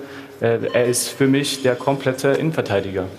Das war gestern auch der Unterschied, als dann nämlich hm. Rangnick umstellte und mhm. Orban rausnahm. Vielleicht kann Marcel da noch mehr zu sagen, weil er saß im Stadion und hat es kommentiert zu sehen, dass da das Umstellen, war es dann nachher nur noch eine Dreierkette wirklich? Ja, der, Siehst du, und dann macht Upamecano den Fehler da hinten, der zu dem Tor führte, das wir eben gesehen haben von Kuman. Da war das Ding nicht mehr stabil. Da wusstest du, da kann jetzt jeden Moment was passieren. Also war das ein Fehler für dich? Er selber sagt, er wird es nicht nochmal machen. Ja, er hat selbst gesagt. Rangnick ja. selber gesagt. Ja. Dieses, dieses Auf der anderen Seite, schau, die haben 29 Tore in der Saison gekriegt, die beste Abwehr der Liga. Und auf einmal hast du drei Stück drin. In einem Spiel, wo du selber Chancen hattest. Also, dass du dann sagst, hier fällt ja, stürzt ja der Himmel ein in so einem Spiel. Das, deswegen verstehe ich seine, schenke ich ihm auch alles, seine, seine Deutung des Spiels hinterher. Es hat gestern die bessere Mannschaft gewonnen, weil sie sich nach einer halben Stunde zu ihrem Spiel und sie ihr Spiel durchgebracht hat am Ende und, und Leipzig nicht. Und deswegen ist es. Gucken wir uns das 3-0 auch noch an im Hintergrund ja. da. Nevin. Lewandowski. Also ja, über den haben wir auch wie oft, wie oft hat er dich weggecheckt? So. und guck dir mal den an, den ist ja, ja, eben, das ist ja nicht so. Es gibt schmächtigere als Er sieht auch kurz vor dem Duell, er sieht den Gegner, er sieht den Verteidiger und in 3, 2, 1, jetzt gibt er ihn den Bodycheck ja, und jetzt ist vorbei. Jetzt ist äh, ja. Er ist eiskalt vorm, vorm Tor, ja. das heißt, da wurde schon das Tor entschieden und Zack. er hat den Riecher dafür. Äh, er hat aber auch den Willen da in dem Moment. Ne? Das ist ja schon beängstigend. Ne? Ja. Also, da ja. möchte ich auch nicht gegen ihn laufen, ne? unbedingt. Ja, diese Körperspannung, die einfach da ist und ist, ja, Bodycheck, zack, du zählst nicht mehr und, und, ich, und löst es dann noch elegant. Hm. Ich meine, das Gestern gab es viele Sieger. Also wir haben vorhin Lang Kovac gefeiert. Also Mats ist ganz sicher auch einer und Lewandowski auch. Auch da gab es ja in wichtigen Spielen, wo ist denn Robert, was ist ja, denn, was ist genau. denn. Ich finde auch seine ganze Entwicklung, wie er, er, er lacht anders auch nach Toren. Er freut sich anders. Du hast das Gefühl, er und die Mannschaft, das, ist, das sind Riesenabstände ganz klein geworden. Sie kommen auch alle zum Gratulieren. Zu der Zeit, als er bei euch noch gespielt hat, hatte ich immer das Gefühl, Waszczykowski zum Beispiel, der eine Pole und Piszczek, der andere Pole, bis die von da hinten nach vorne zum Gratulieren kamen. Das dauerte sehr lang, oft haben sie es gar nicht geschafft. Lewandowski war immer eine war für das sich so? sehr, sehr widersprechen bitte. Ha? Ähm, nein, also ich, ich kann bestätigen vielleicht, dass es am Anfang oder zwischendurch mal ähm, kurze Phasen gab, aber über, die, über fast die komplette Zeit waren wir wirklich als eins, weil wir auch gemerkt haben, dass er für sich für die Mannschaft einsetzt. Äh, wir wussten natürlich auch im letzten Jahr, dass das äh, ein bisschen schwierig ist äh, mit seiner persönlichen Situation äh, waren natürlich auch komplett genervt äh, äh, über die Situation, ja, nicht über ihn, weil du musst mal sagen, warum. Man muss ja, äh, wir, wir wollen ja wissen, bleibt dieser Spieler, genau. ja, mhm. wird er weiterhin auch spielen oder nicht? Das ist etwas zwischen ihm, dem Verein äh, und natürlich auch dem neuen Verein, was wir als Mannschaft einfach geklärt haben wollen. Robert will das auch geklärt haben wollen, die Vereine wollen das auch geklärt haben. Fakt ist, es gab eine Phase, wo das nicht geklärt war. Äh, und in der Bist du dann Phase, zu ihm hingegangen und hast gesagt, Klär Butter, das. Butter bei die Fische, wie man in Hamburg sagt? Oder? Jetzt sag mal, was du machst. nee, ich glaube, er war auch ganz offen äh, und vokal über äh, sein Vorhaben. Äh, und das haben wir auch respektiert. Also ähm, auch äh, als andere Spieler einen Wechsel angestrebt haben. Wir alle haben natürlich große Motivation und unterstützen den Spielern auch dabei. Nur äh, kann so eine Situation, wenn sie halt auf immer verlängert wird und man muss ein bisschen äh, brutaler werden in der Verhandlungsphase, äh, ja, kann das sich auch auf die Mannschaft auswirken. Deshalb bin ich auch dafür, dass Sachen, wenn die sich geklärt, also wenn die äh, in der Öffentlichkeit äh, wahrgenommen werden, dass sie sich schnell klären, weil ähm, es mit der Zeit einfach das heißt- Wir wollen einfach nur Fußball spielen. Ja, das heißt, das hat sich, ja- hat sich das ausgewirkt bei euch, wenn du es so beschreibst? Ähm, Hat es euch also- gehemmt oder hat es die Mannschaft äh, genervt? Ja, ich sag mal, es hat nicht mehr als, als ein bisschen genervt. Sag einfach ja, ist auch. Nee, aber ich heb ab auf Aber ich will es auch nicht übertrieben darstellen. Nein. Es ist einfach Nein, eine. Kleinigkeit, die ja auch nervt, schon aber es ist das Business. Es ist Was, was ich meine, ist das in seiner Zeit auch bei den Bayern. Er, war, er ist ein, ein egoistischer Mittelstürmer, was er sein muss. Muss, genau. Was er sein muss. Bis zu einem bestimmten Grad. Er hatte zuweilen auch eine Körpersprache, wenn, wenn Bälle nicht gespielt wurden, wenn, die er dringend hätte haben wollen. Dann hat er gezeigt, dass ihm das nicht passt. Das alles ist weniger geworden. Ich habe den Eindruck, dass er mit der Mannschaft viel enger zusammengewachsen Ich glaube, ich glaube, das hat auch damit zu tun, Altersbilder auch. dass er für sich entschieden hat, in München zu bleiben.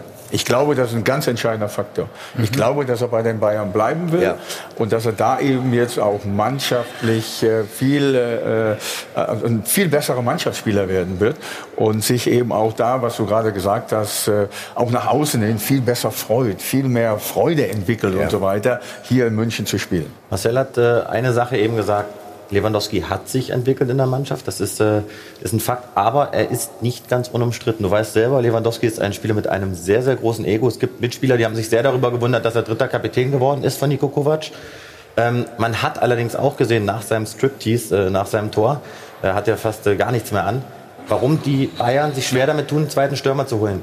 Nie verletzt, absoluter Vorzeigeathlet, das sagen auch die Bosse. Äh, Wirklich, also wenn man sich auch mit denen unterhält, sie sagen, der ist nie verletzt, was sollen wir jetzt einen holen? Der spielt immer, der trainiert immer, ist mit am längsten im Fitnessraum. Gut, da kannst du auch ein paar Kerzen für anzünden. Definitiv. Es ist äh, ganz, ganz dünnes Eis, auf dem man sich da bewegt. Aber ich glaube, dass die am Ende vielleicht sogar sagen, keinen zweiten Stürmer, dafür ein bisschen mehr für Sané und ein bisschen mehr für Werner. Wir sind gespannt. Es sei denn, Werner möchte, bei der, möchte mehr Spitze spielen. Dann wirst du ihn nicht. Ronaldo mussten sie in Madrid zu seiner Zeit überzeugen davon, dass man nicht 100 Spiele in der Saison machen kann, wenn man in ein bestimmtes Alter kommt, sondern die wichtigen Spiele. Das hat er irgendwann, hast du den Eindruck gehabt, begriffen. Bei Robert, ich bin mir nicht sicher, ob man ihm sagen kann, pass auf, lass doch mal so, wir, wir schaukeln das so hin und her, damit das passt. Ich glaube, der sagt Torschützenkönig, wenn das nicht klappt, könnt, bin ich nicht verhandlungsfähig.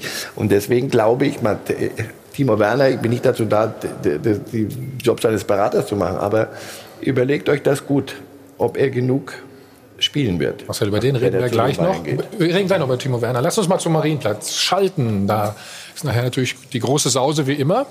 Und Stefan Kumberger ist ausgeschlafen vor Ort. War eine kurze Nacht, oder Stefan? Hallo in die Runde. Ja, zwei bis zweieinhalb Stunden waren es dann doch. Ja? Wie lange hast du geschlafen? Zwei Stunden.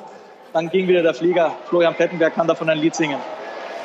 Na, aber siehst mal, was eine gute Maske so macht, also an der Stelle. Er sieht immer gut aus. Ist denn schon richtig was los oder wie ist die Lage? Ja, also es sind so zwei bis zweieinhalbtausend bisher schon gekommen, also ein bisschen mehr als die angekündigten 1500 Touristen von äh, Aki Watzke. Es füllt sich jetzt langsam, es wird auch schon gesungen und es gab auch schon Sprechchöre für Nico Kovac und da äh, ja, das entwickelt sich immer weiter. Es ist einfach Volkes Stimme, dass Nico Kovac Trainer bleiben muss. Es hat sich schon angedeutet nach dem Frankfurt-Spiel und auch gestern gab es ja die Sprechchöre. Also Nico Kovac sitzt auch deswegen fest im Sattel, weil die Fans hinter ihm stehen. Wie ist der Ablauf denn heute oder was ist geplant? Also die Mannschaft befindet sich jetzt gerade in der Luft, wird in ja, circa einer Dreiviertelstunde in München landen und dann geht es mit dem Bus hier zum Rathaus. Erst geht es zum Oberbürgermeister und jeder darf sich in das Goldene Buch der Stadt eintragen. Das ist in München ja hier äh, Tradition und auch schon ja, gelernte Praxis. Also da kennt jeder mittlerweile den Weg hoch in den großen Saal. Und dann soll es gegen 14.15 Uhr, 14.30 Uhr soll es dann rausgehen auf den Rathausbalkon und dann werden die beiden Trophäen präsentiert. Wir sind die 14.30 Uhr wieder dann im Pokalfieber. Stefan, erstmal vielen Dank. Kein Autokorso, jetzt fahren Sie mit dem Bus, ne? Ist ja auch in Ordnung. So, jetzt sprechen wir noch ein bisschen über Leipzig. Die haben eigentlich sich nicht allzu viel vorzuwerfen. Gestern haben ein sehr gutes Finale gespielt. Aber das, was Ralf Rangnick hier letzte Woche auch schon gesagt hat, auf Augenhöhe mit den Bayern sind sie dann doch noch nicht.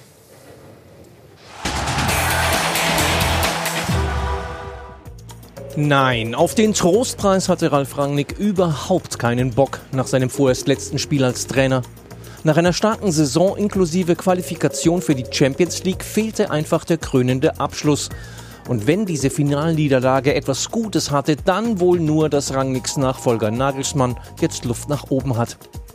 Wer weiß schon, wie es gelaufen wäre, wenn Paulsens Kopfball drin gewesen wäre oder Lewandowskis Gerangel mit Konate einen Strafstoß nach sich gezogen hätte.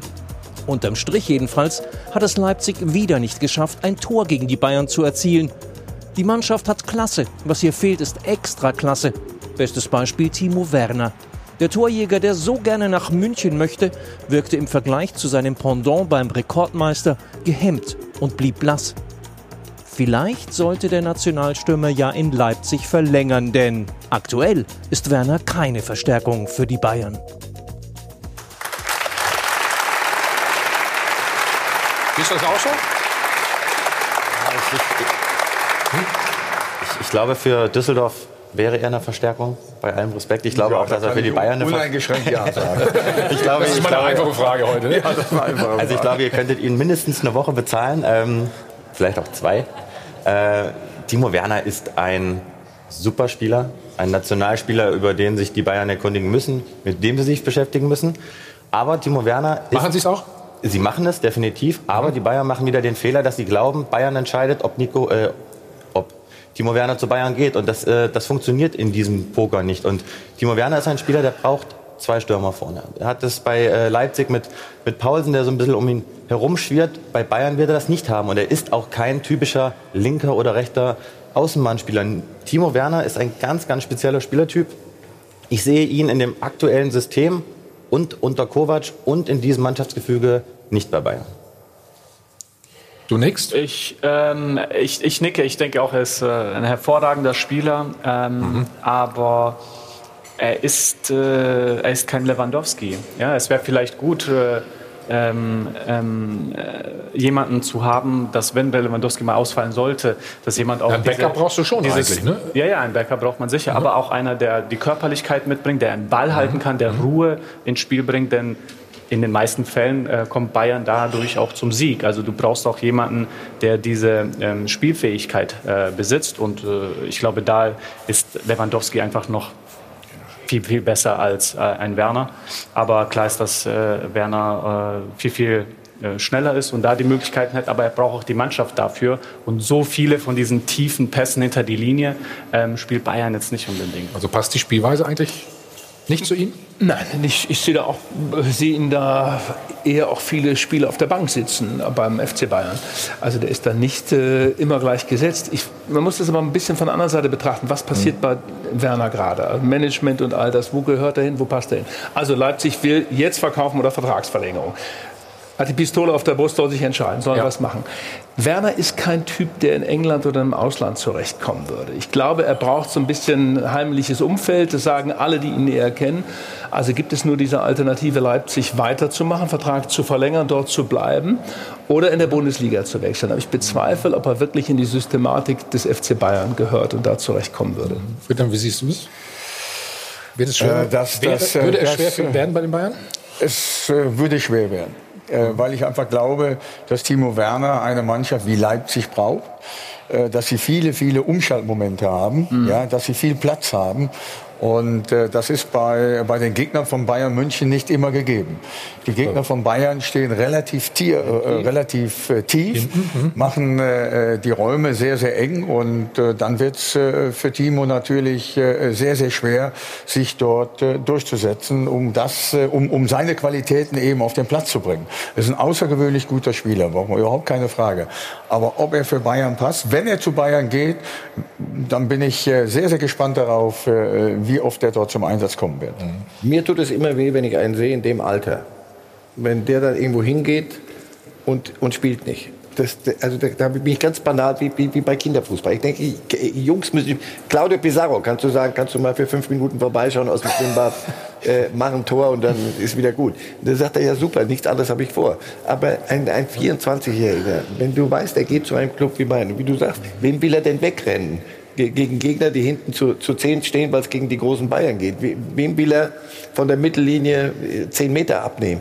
Das passt vom System nicht. Und wenn du dann als Backup gehst, also wenn ich das höre, ein 24-Jähriger geht als Backup, dreht sich mir der Magen um. Das, das, so verstehe ich Fußball. Hat Jogi Löw das nächste Problem. Du willst einen Spieler, einen Nationalspieler, der 50 Prozent auf der Bank sitzt, ist dann auch keiner richtig für die Nationalmannschaft. Ja, auch in der Nationalmannschaft geht doch vieles, weißt Geht vieles mal. Ja, okay. Da geht man, du weißt man, hat übrigens, man hat übrigens genau bei der Nationalmannschaft gesehen, wie problematisch es ja. ist, wenn er keinen Raum hat. Bei der WM ja. war er schwach, das muss man ja so klar sagen, und hat in einer Mannschaft gespielt, die immer deutlich mehr Ballbesitz hatte als der Gegner, die gegen tiefstehende Gegner gespielt hat. Und er hat nicht die Lösung, er hat auch nicht die Präsenz wie ein Lewandowski, das muss man ja klar sagen, der, der im 16er, ich meine, alle Szenen, die wir jetzt analysiert haben von gestern Abend, hatten irgendwie was mit Lewandowski zu tun. Und wenn er nur ein bisschen beim Gegenspieler mitgezuppelt hat, aber er ist immer irgendwie mit im Geschehen. Timo Werner ist jemand, der abtauchen kann. Dann ist es vielleicht auch wieder eine Ego-Geschichte, wenn wir sie jetzt kritisiert haben bei Leuten wie Robben, bei Leuten wie Lewandowski. Es gehört eben auch dazu, wenn du absolute Weltklasse sein willst, dass du sagst, so, das Spiel läuft aber nicht an mir vorbei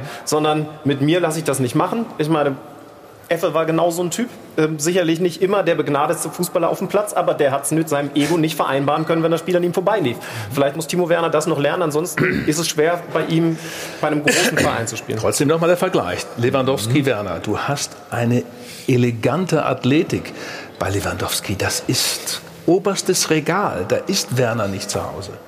Das ist eine ganz andere Spielweise. Aber die können nicht zusammenspielen, sagt ihr? Eine Anmerkung vielleicht noch, ganz interessant. Die Fall. spielen mit zwei Sturmspitzen. Ich glaube ich auch nicht. Nie im Leben. Wir hatten jetzt letzte Woche den Fall, dass wir in einer kleinen Medienrunde mit Robert Lewandowski zusammen saßen und äh, dann ging es nach fünf Minuten Phrasendrescherei ins Eingemachte und wir sprachen über Timo Werner. Es herrschte Totenstille, weil Robert Lewandowski sich nicht zu Timo Werner äußern konnte, wollte, wie auch immer. Denn es geht ja hier um eins. Lewandowski ist keinesfalls doof. Der weiß ganz genau, wenn der kommt, ist das mein Konkurrent. Und was wir ihm dann hinterher rausquetschen konnten, war, er ist ein sehr guter Spieler. Dann ging es um Leroy Sané. Und auf einmal sagen, Wille, Robert Lewandowski, also der ist aus seinem Sitz raus, der hat sich bewegt, das war wirklich, der hat gegrinst, der hat fast geschwitzt vor Freude, weil, wenn der käme, macht er wahrscheinlich noch zehn Buden mehr. Und äh, das, war, das war ganz interessant zu sehen. Ich, und es gab auch einen Fall, wir waren mit der Nationalmannschaft in Wolfsburg, gingen abends in ein Restaurant. Hm. Werner eher so mit der jüngeren Bande an einem Tisch, 30 Meter entfernt, so die Bayern-Bande an einem Tisch. Möglicherweise sind das äh, Faktoren, die ihn dazu hinleiten, dass er nicht zu Bayern geht. Es, es, geht ihm im Moment offensichtlich auch nicht so richtig gut. Also gestern hat er mir im Spiel nicht so gut gefallen und er hatte ein, zwei Körpersprachendinger. Das geht eigentlich nicht. Also Abgewunken kam, oder was meinst ja, du? aber, ah, aber massiv. Ähm, das, er ist, das schenke ich jedem Spieler. Du musst ja auch mal, wenn du 0-3, dann darfst du alles machen fast. Aber er, er, das, es, es passiert gerade etwas. Hm. Und ich hoffe, dass Sie ein bisschen auch Herr Ihres eines eigenen Verfahrens bleiben und nicht da zerrieben werden, ihn her damit, dann warten wir halt ab. Und die sagen jetzt aber sofort, das ist, ja, ist ja schon so was Objekthaftes. Hm. Mhm. Also wir machen gleich ich weiter. Wünsche ihm äh, wirklich, dazu ist er ein prima Junge. Ja, ich ich würde ihm wünschen, dass er den richtigen Weg jetzt geht. Bayern scheint mir, erscheint mir nicht als logische ja. Lösung. Also, über Sané reden wir gleich auch noch, äh, wollen aber auch über die Sieger und die Verlierer dieser Saison sprechen. Ein Sieger sitzt hier rechts neben mir. Gleich wieder da.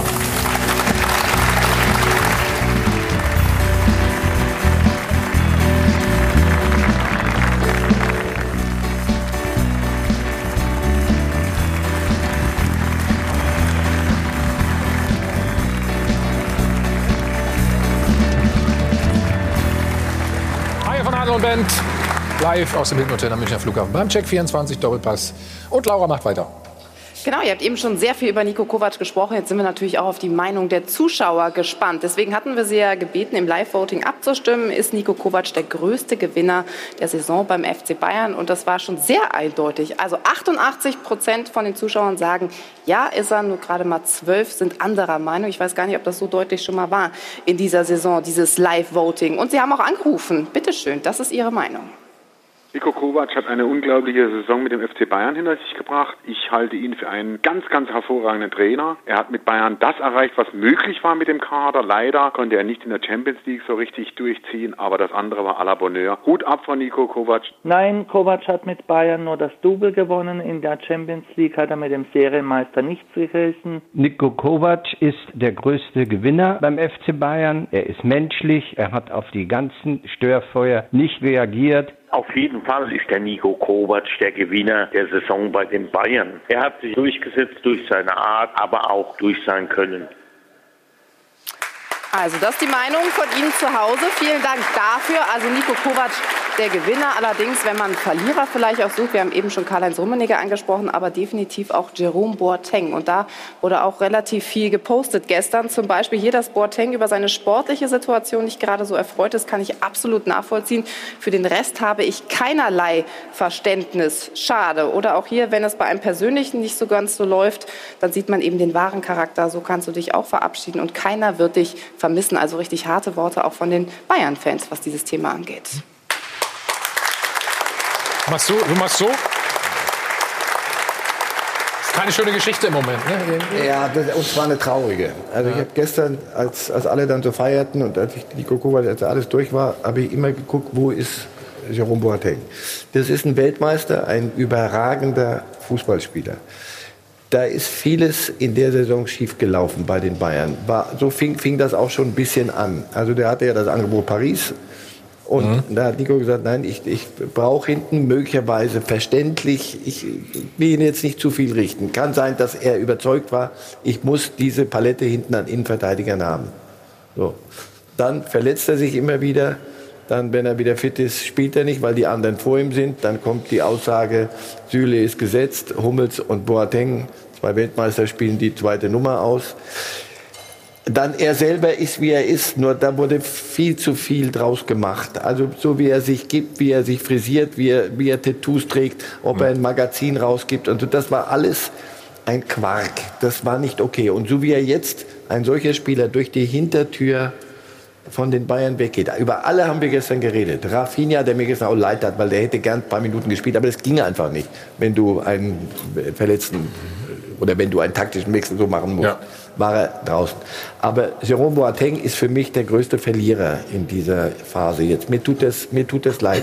Das hat ein solcher Spieler so nicht äh, verdient. Bayern sind gut beraten, finde ich, wenn sie das, wenn es dann zur Trennung kommt, und da würde ich jede Wette halten, dass sie das nochmal nachholen. Auch öffentlich und dem, den die Wertschätzung hinterherrufen, die er verdient. Ich finde den Comment.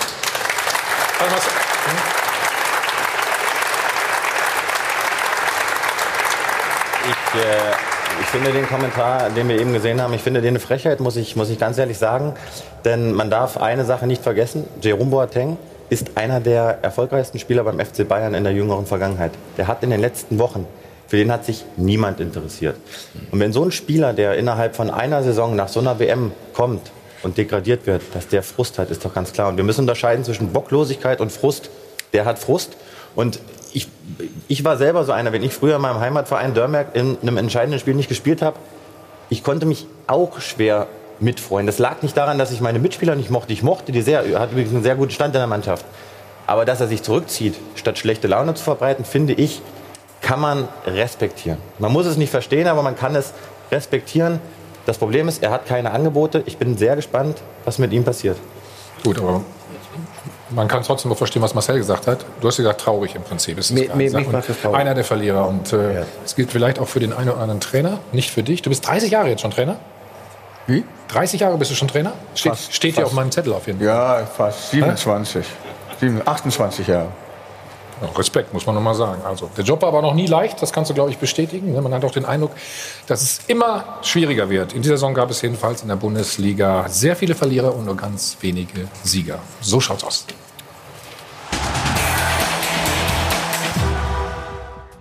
So sieht ein Sieger aus. Friedhelm Funkel, der große alte Mann der Liga. Vor neun Monaten behaupteten wir, der Klassenerhalt mit Düsseldorf wird die schwierigste Aufgabe seiner gesamten Karriere. Friedhelm, haben wir recht oder nicht? Ja, das kann man so sehen. Das kann man so sehen.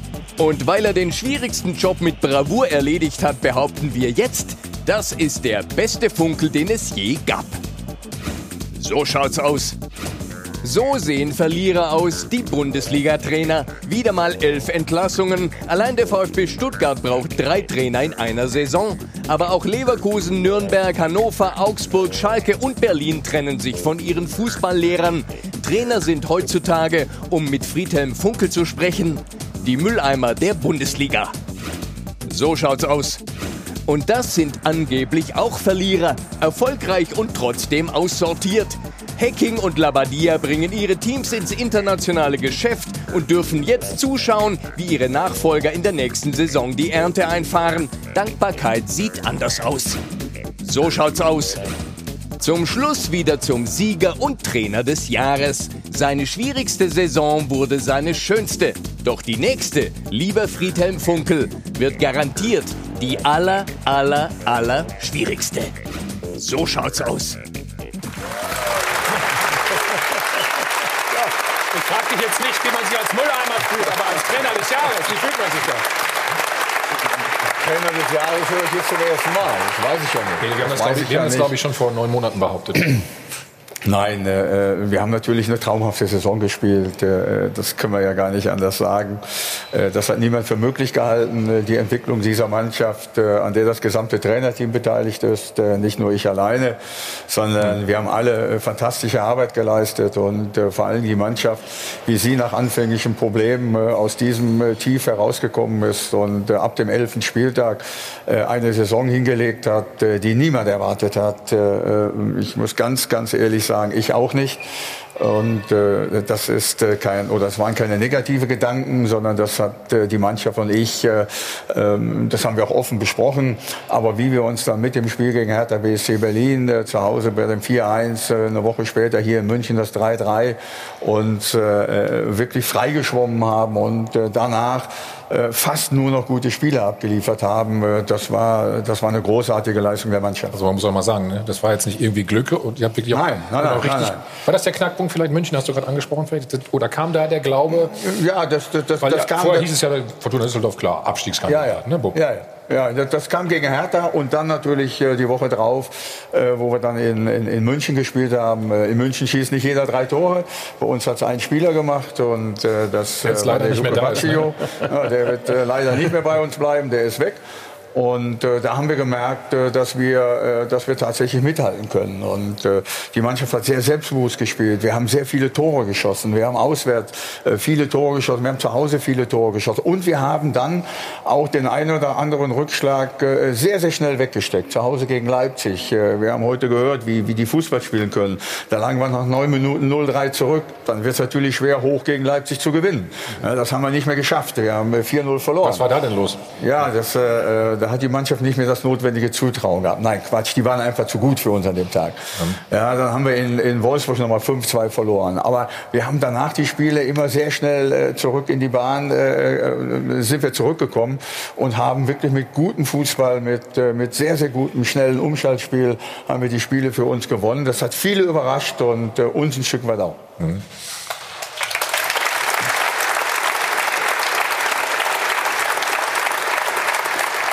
Inwiefern hat der, das gute Abschneiden die Erwartungshaltung in, in Düsseldorf und Na, ich glaube, ich, ich glaube, dass äh, das geändert? gesamte Düsseldorfer Umfeld äh, genauso realistisch ist wie, wie vor der Saison. Das hat uns geholfen. Das hat uns geholfen, im Herbst die sechs Niederlagen wegzustecken, weil wir alle realistisch waren. Und wir wissen, dass wir drei, vier, vielleicht sogar fünf äh, Spieler verlieren werden, äh, die dazu beigetragen haben, dass wir so gut gespielt haben. Dann ist es unsere Aufgabe, äh, Sportvorstand, meine äh, Scouts, äh, eben gute Leute äh, wieder dazu zu holen und dann eben zu versuchen, auch ins dritte Jahr erste Liga zu kommen. Bekommen. Das ist das einzige Ziel, was wir in der nächsten Saison haben werden. Wir wissen, dass wir Mannschaften wie Schalke höchstwahrscheinlich nicht nochmal hinter uns lassen können. Weil so viele Fehler kann man nicht nochmal machen. Ja? Oder eben Schalke, auch, bitte schön zuhören. oder eben auch andere Mannschaften, wie VfB Stuttgart, die erstmal in der Ja, Liga ja. bleiben müssen. Ja, ich weiß, ich weiß. Ja, Aber auch die werden dann im nächsten Jahr mit viel, viel Geld natürlich eine ganz andere Mannschaft versuchen zusammenzustellen. Aber wir sind ein verschworener Haufen und damit kann man auch in dieser Zeit noch vieles erreichen. Das haben wir gesehen. Zurück vielleicht zu dem Ausgangsthema.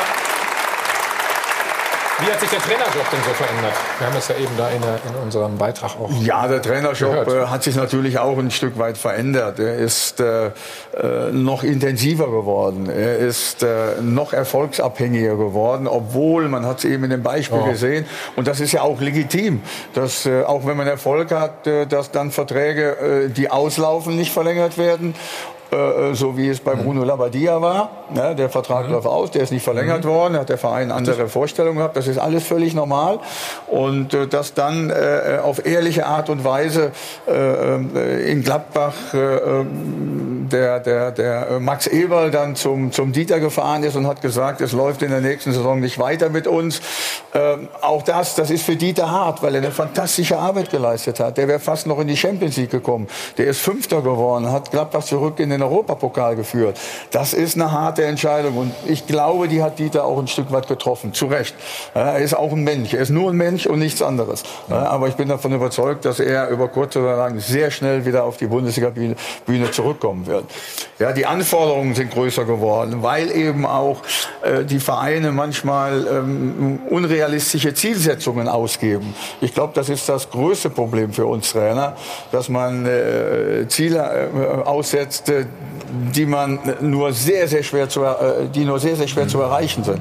All das äh, hat es uns natürlich ein Stück weit schwerer gemacht. Und, äh, aber damit müssen wir leben. Äh, Nochmal, solange das alles vernünftig, respektvoll äh, über die Bühne geht, kann, glaube ich, auch jeder Trainer damit leben. Du hast intensiv angesprochen. Kannst du das nochmal präzisieren? Was du mit intensiv meinst? Oder was ist intensiver geworden? Ist es die tägliche Arbeit, weil, weil das Trainerteam Ja, die- auch größer geworden ist? Die Medienarbeit, Die die, die Medienarbeit ist Ja, viel, viel, viel genau. größer geworden. äh, die, Arbeit, die, die, Arbeit, äh, die Arbeit mit den Spielern ist intensiver geworden. Die Spieler wollen heute viel mehr von, von uns Trainern eben auch zu Recht wissen. Ähm, ich glaube, zu deiner Zeit, äh, äh, zu meiner Zeit ganz sicher, aber zu deiner Zeit war das vielleicht auch noch so. Und der Trainer was gesagt und dann hat man das hingenommen. Ja, das ist heute anders. Hast du damals zugehört wirklich? Ich, ich habe meistens zugehört. Ja? Ich habe meistens zugehört, ja, ja. Und, und, und habe dann auch äh, versucht, das, was der Trainer mir mit Gut, auf den okay, Weg ja, gegeben hat, okay. auch umzusetzen. Und das ist heute schon ein bisschen anders. Du musst mehr mit den Spielern kommunizieren. Das ist auch gut so. Du verlangst von gut. ihnen so viele taktische Dinge. Also wenn du wirklich das vergleichst, Fußball so vor 20 Jahren, 25 Jahren oder zu der Zeit, als ich noch ein bisschen gekickt habe, das ist doch eine andere Sportart geworden. Das, was es an, an Tempo heute anders hat, an Dynamik, an, an, an Takt, in diese taktische Umstellung. In, Deutsch, in Deutschland hatten wir doch eine religiöse Diskussion, Libero, und das ist es. Heute wechseln die, wechseln die Systeme drei, vier Mal im Spiel. Das ist, du verlangst so viel von Spielern, das müssen Trainer Ja, machen. ja, aber, aber, aber, aber, aber das wird auch ein Stück weit übertrieben, Marcel, wirklich. Äh, äh, drei, vier, fünf Mal äh, während eines Spiels die Taktik äh, zu verändern, ähm, das wird, das wird, das, aus meiner Sicht wird das übertrieben. Also bei mir kommt das nicht vor. Kramaric hat das, glaube ich, angedeutet. Also, also bei mir kommt das nicht vor. Wir haben, wir haben äh, vor, der, äh, vor dem Spiel einen gewissen Plan, den wir versuchen umzusetzen. Wir haben dann auch noch eine, eine Alternativmöglichkeit. Und wenn wir es dann mal verändern, dann machen wir das meistens, meistens in der Halbzeit. Also. Ja, wir machen das mal, wenn man das in Ruhe mitgeben kann. Ich bin kein Trainer, der irgendwelche Zettel mit auf den Weg gibt und dann den Spielern verteilt. Wollte gerade fragen, Mensch, Nee, ja, ja, das wusste ich ja. Ich kenne dich ja. ja. Also deswegen habe ich das schon vorweggenommen. Das mache ich nicht. Wenn, dann hole ich mir einen Spieler mal zur Seite. Ich sage, pass mal auf, äh, Olli oder Adam oder, oder, oder Rufen, das sind so meine Ansprechpartner auf dem Feld. Pass auf, wir verändern das jetzt mal ganz kurz. Und da wird darüber gesprochen und dann wird das gemacht. Aber das ist ja, das ist ja keine, äh, das, das, ist doch kein, kein, äh, Kein Hexenwerk, wolltest du sagen. Äh, So. Nee, das wollte ich nicht sagen. Mir fällt das Wort jetzt nicht ein. Aber du musst dafür nicht zahlen, aber das ist alles gut. ja, aber äh, äh, das wird aus meiner Sicht, wie gesagt, nochmal, es wird wird, zu einfach äh, aufgebauscht, es wird sehr, viel zu sehr aufgebauscht. Und äh, äh, das muss einfach nicht Also sein. was, was alles übertrieben wird, machen wir mal gleich. Wir müssen einen Spot machen.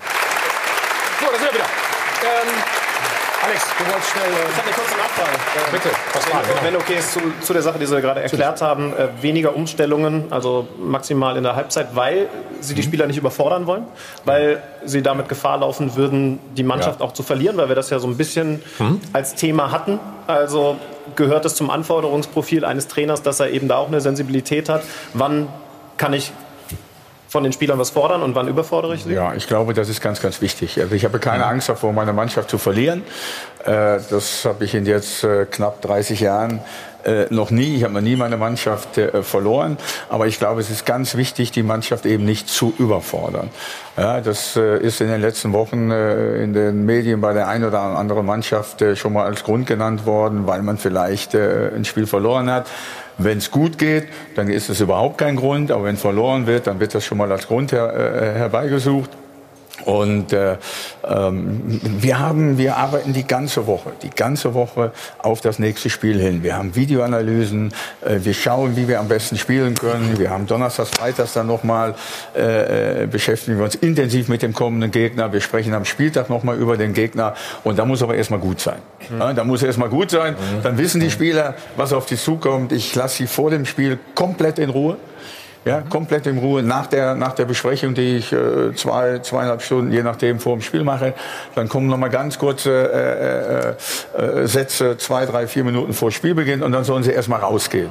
Und äh, dann bin ich kein Trainer, der nach zwei, drei Minuten schon äh, an der Linie steht wie ein Verkehrspolizist und, und macht und tut und, und was weiß ich, sondern ich versuche das eben äh, zu schauen mit meinem Co-Trainer, äh, wie die Mannschaft das dann dementsprechend auch umsetzt. Und wenn mal irgendwas taktisch äh, vielleicht nicht passt, dann versuchen wir das in Ruhe zu verändern, aber ohne Hektik. Hektik schadet. Der Verkehr, Verkehrspolizist. Ja, ne, oder? Heißt das für den, dass du diese, ich will das jetzt gar nicht festmachen an der neuen Generation der Trainer, aber es ist dir ein Kollege dann verdächtig, wenn er schon nach fünf Minuten am Spielfeld dran steht und die ganze Zeit mit Körperarbeit unterwegs ist, um irgendwas zu verändern. Ja, aber die Spieler sehen das doch gar nicht. Ja, die Spieler sehen das doch gar nicht. Die gucken doch irgendwo anders hin. Die sehen das doch gar nicht. Ja. Ich weiß nicht, warum man das Ja. macht. Wenn, dann hole ich mir den Spieler ran. Ich hole mir den Spieler und dann kann ich ganz kurz mit dem Spieler eben auch das eine oder andere besprechen.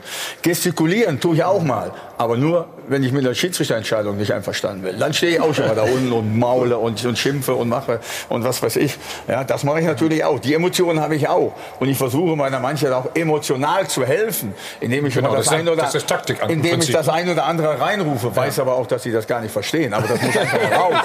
Ja, das muss mal raus. Sehr gut, sehr gut. Ja, Das, das andere, ich sehe manche Mannschaften, da hast du das Ges Gefühl, da ist so ein Rucksack, so ein, so ein, so ein mentaler Mentaler. Rucksack hinten drauf. Da sage ich mal, übercoacht. Die sind die ganze Zeit mit den Köpfen am Spielen. Das ist das, was mir. Die Spieler müssen, da, die, die Spieler müssen da auch auf dem Platz selbstständige Entscheidungen fällen dürfen. Ja. dass die Situation, Können Sie das heute noch? Ja, das können sie, wenn, man, wenn, wenn man sie lässt. Ja, wenn man sie lässt. lässt. Okay. Ja, dass du situationsbedingt auf, auf, auf Dinge reagieren kannst, ohne vorher raus zum Trainer zu gucken, was muss ich jetzt machen. Ja, so habe ich das gelernt, du auch. Ja. und so versuche ich auch, das. ne? Genau, ich du hatte auch auch. Und so versuche ich Du das auch. meinen Spielern auch mit auf den Weg zu geben. Das ist eigentlich gar nicht so schwer. Ich habe Ende der Premier League-Saison spielte Manchester City zu Hause gegen Burnley. Wir haben ja vorhin Sané mal kurz in die Runde geworfen. Dann wird der Sané für, für ein 1-0 ist knapp, sehr knappes Spiel. Dann wird er so 12, 13 Minuten vor Spielschluss äh, bringt Guardiola den. Guardiola ist hier an der Seite und Sané spielt hier. Auf, also auch kriegt jetzt ein Seminar ins Ohr geflüstert. der, hat- der hat den von der ersten Sekunde an. Erinnerst du dich an das Spiel, als er Zugetextet auf den- meinst du äh, wahrscheinlich, Na, ne? zugetextet, das ist jetzt Nee? sehr hübsch formuliert. Der hat den zusammengepfiffen nach jedem Ding, was der machte. Einmal war er ihm nicht zu nah an der Linie, dann war er zu weit weg von der Linie, dann hat er das auf einmal spät und in diesen 13 Minuten hat er Sané hingekriegt, zweimal am Gegner hängen zu bleiben, dreimal einen Fehlpass zu spielen. Der war fertig.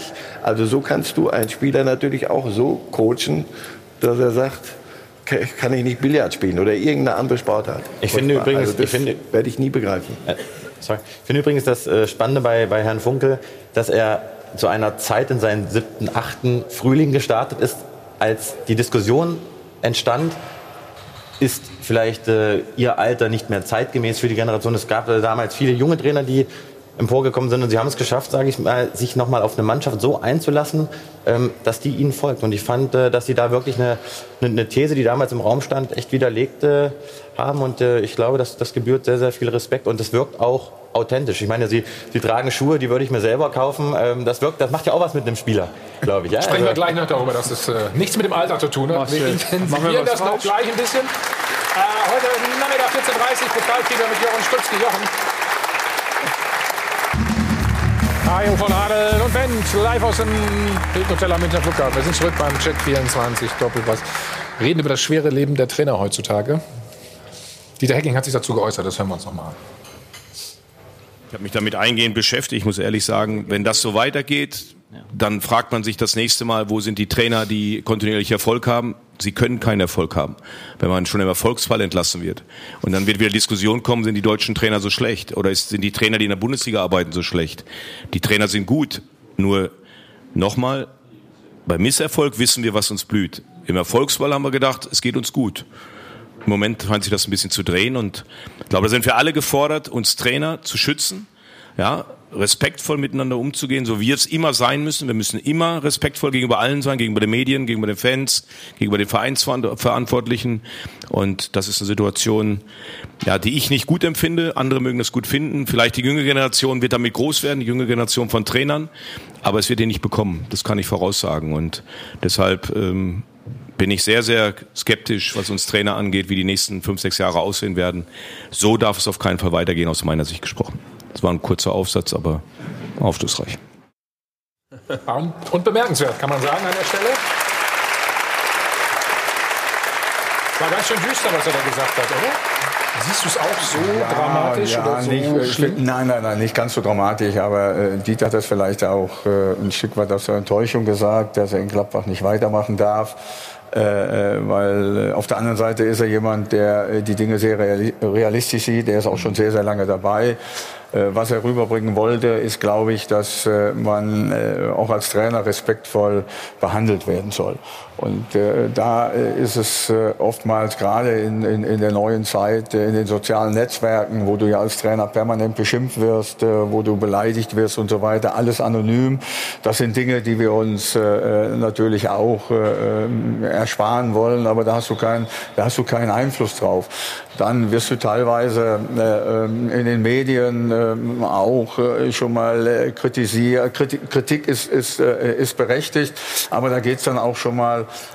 ähm, Unter die Gürtellinie, unterhalb, unterhalb der Gürtellinie. Dann, äh, wenn es nicht so gut läuft, dann wird immer aus dem bestimmten Umfeld, dann gibt es immer ein Umfeld, da, da wird geredet, dass du als Trainer äh, vielleicht nicht mehr lange da bist. Was ist das Umfeld? Ja, das ist alles in der Anonymität. äh, ja. Ich glaube, wir könnten viel besser damit leben, wenn uns jemand Kritik und äh, auch sonstige Dinge mal ins Gesicht sagt, wenn man sich da auch gegen wehren kann, wenn man da äh, äh sich rechtfertigen kann. Ich glaube, das, das ist ein Punkt, der, der uns Trainer äh, letztendlich stört. Ich habe es eben schon mal gesagt, dass du auch im Erfolgsfall schon mal äh, den Trainer wechselst als Verein. Das, das passiert nun mal, das ist nun mal. Aber man muss ehrlich dabei bleiben. Und ich glaube, das ist eben ganz, ganz wichtig. Und trotzdem ist der Trainerberuf für mich, ich mache den jetzt schon so lange, nach wie vor ein geiler Job. Und ich möchte ihn noch nicht missen und möchte ihn auch noch eine Zeit lang, solange ich gesund bleibe, bei Fortuna Düsseldorf weiterführen. Also Friedhelm Funkel macht zehn Jahre weiter, haben wir gerade gehört, mindestens.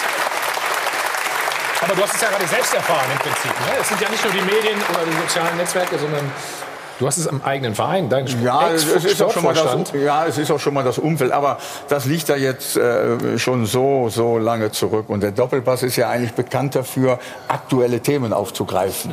Ja, das haben wir heute aber du gesehen. Hast das ja letzte, du hast das letzte Woche ja noch mal erneuert. Du hast gesagt, ja, mit den Typen will ich nichts mehr zu tun haben. Da kann ich ja nichts dafür, dass du das noch mal gesagt nee, hast. Nee, aber, aber du greifst das jetzt schon wieder auf und das ist ja jetzt nicht mehr aktuell.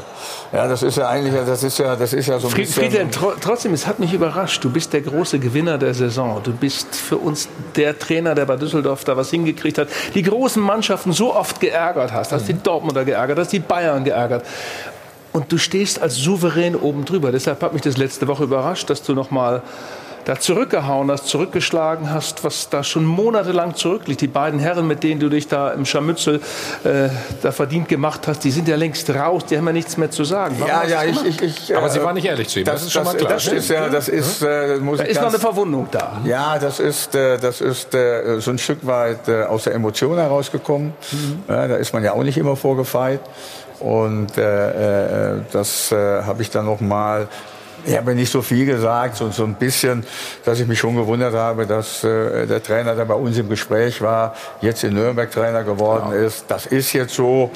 Und äh, äh, wir wollen das damit eigentlich auch beruhen lassen und uns auf die neue Saison vorbereiten äh, äh mit Fortuna Düsseldorf. Das ist abgehakt und äh, von daher äh, ist das, glaube ich, ganz gut so. Wunde geschlossen geschlossen. Dann ja. lassen wir dich auch damit jetzt in Ruhe. Ist das in Ordnung? Absolut in Ordnung. Ja. Gehen wir wieder zur Aktualität rüber. Wir gucken nach vorne sogar schon. Wir gucken nach Was hältst du davon, oder? Transferfenster öffnet erst in fünf Wochen. Aber der BVB hat eine schöne Kampfansage gemacht. Äh, bin mal gespannt, wie das noch weitergeht. Bayern, BVB.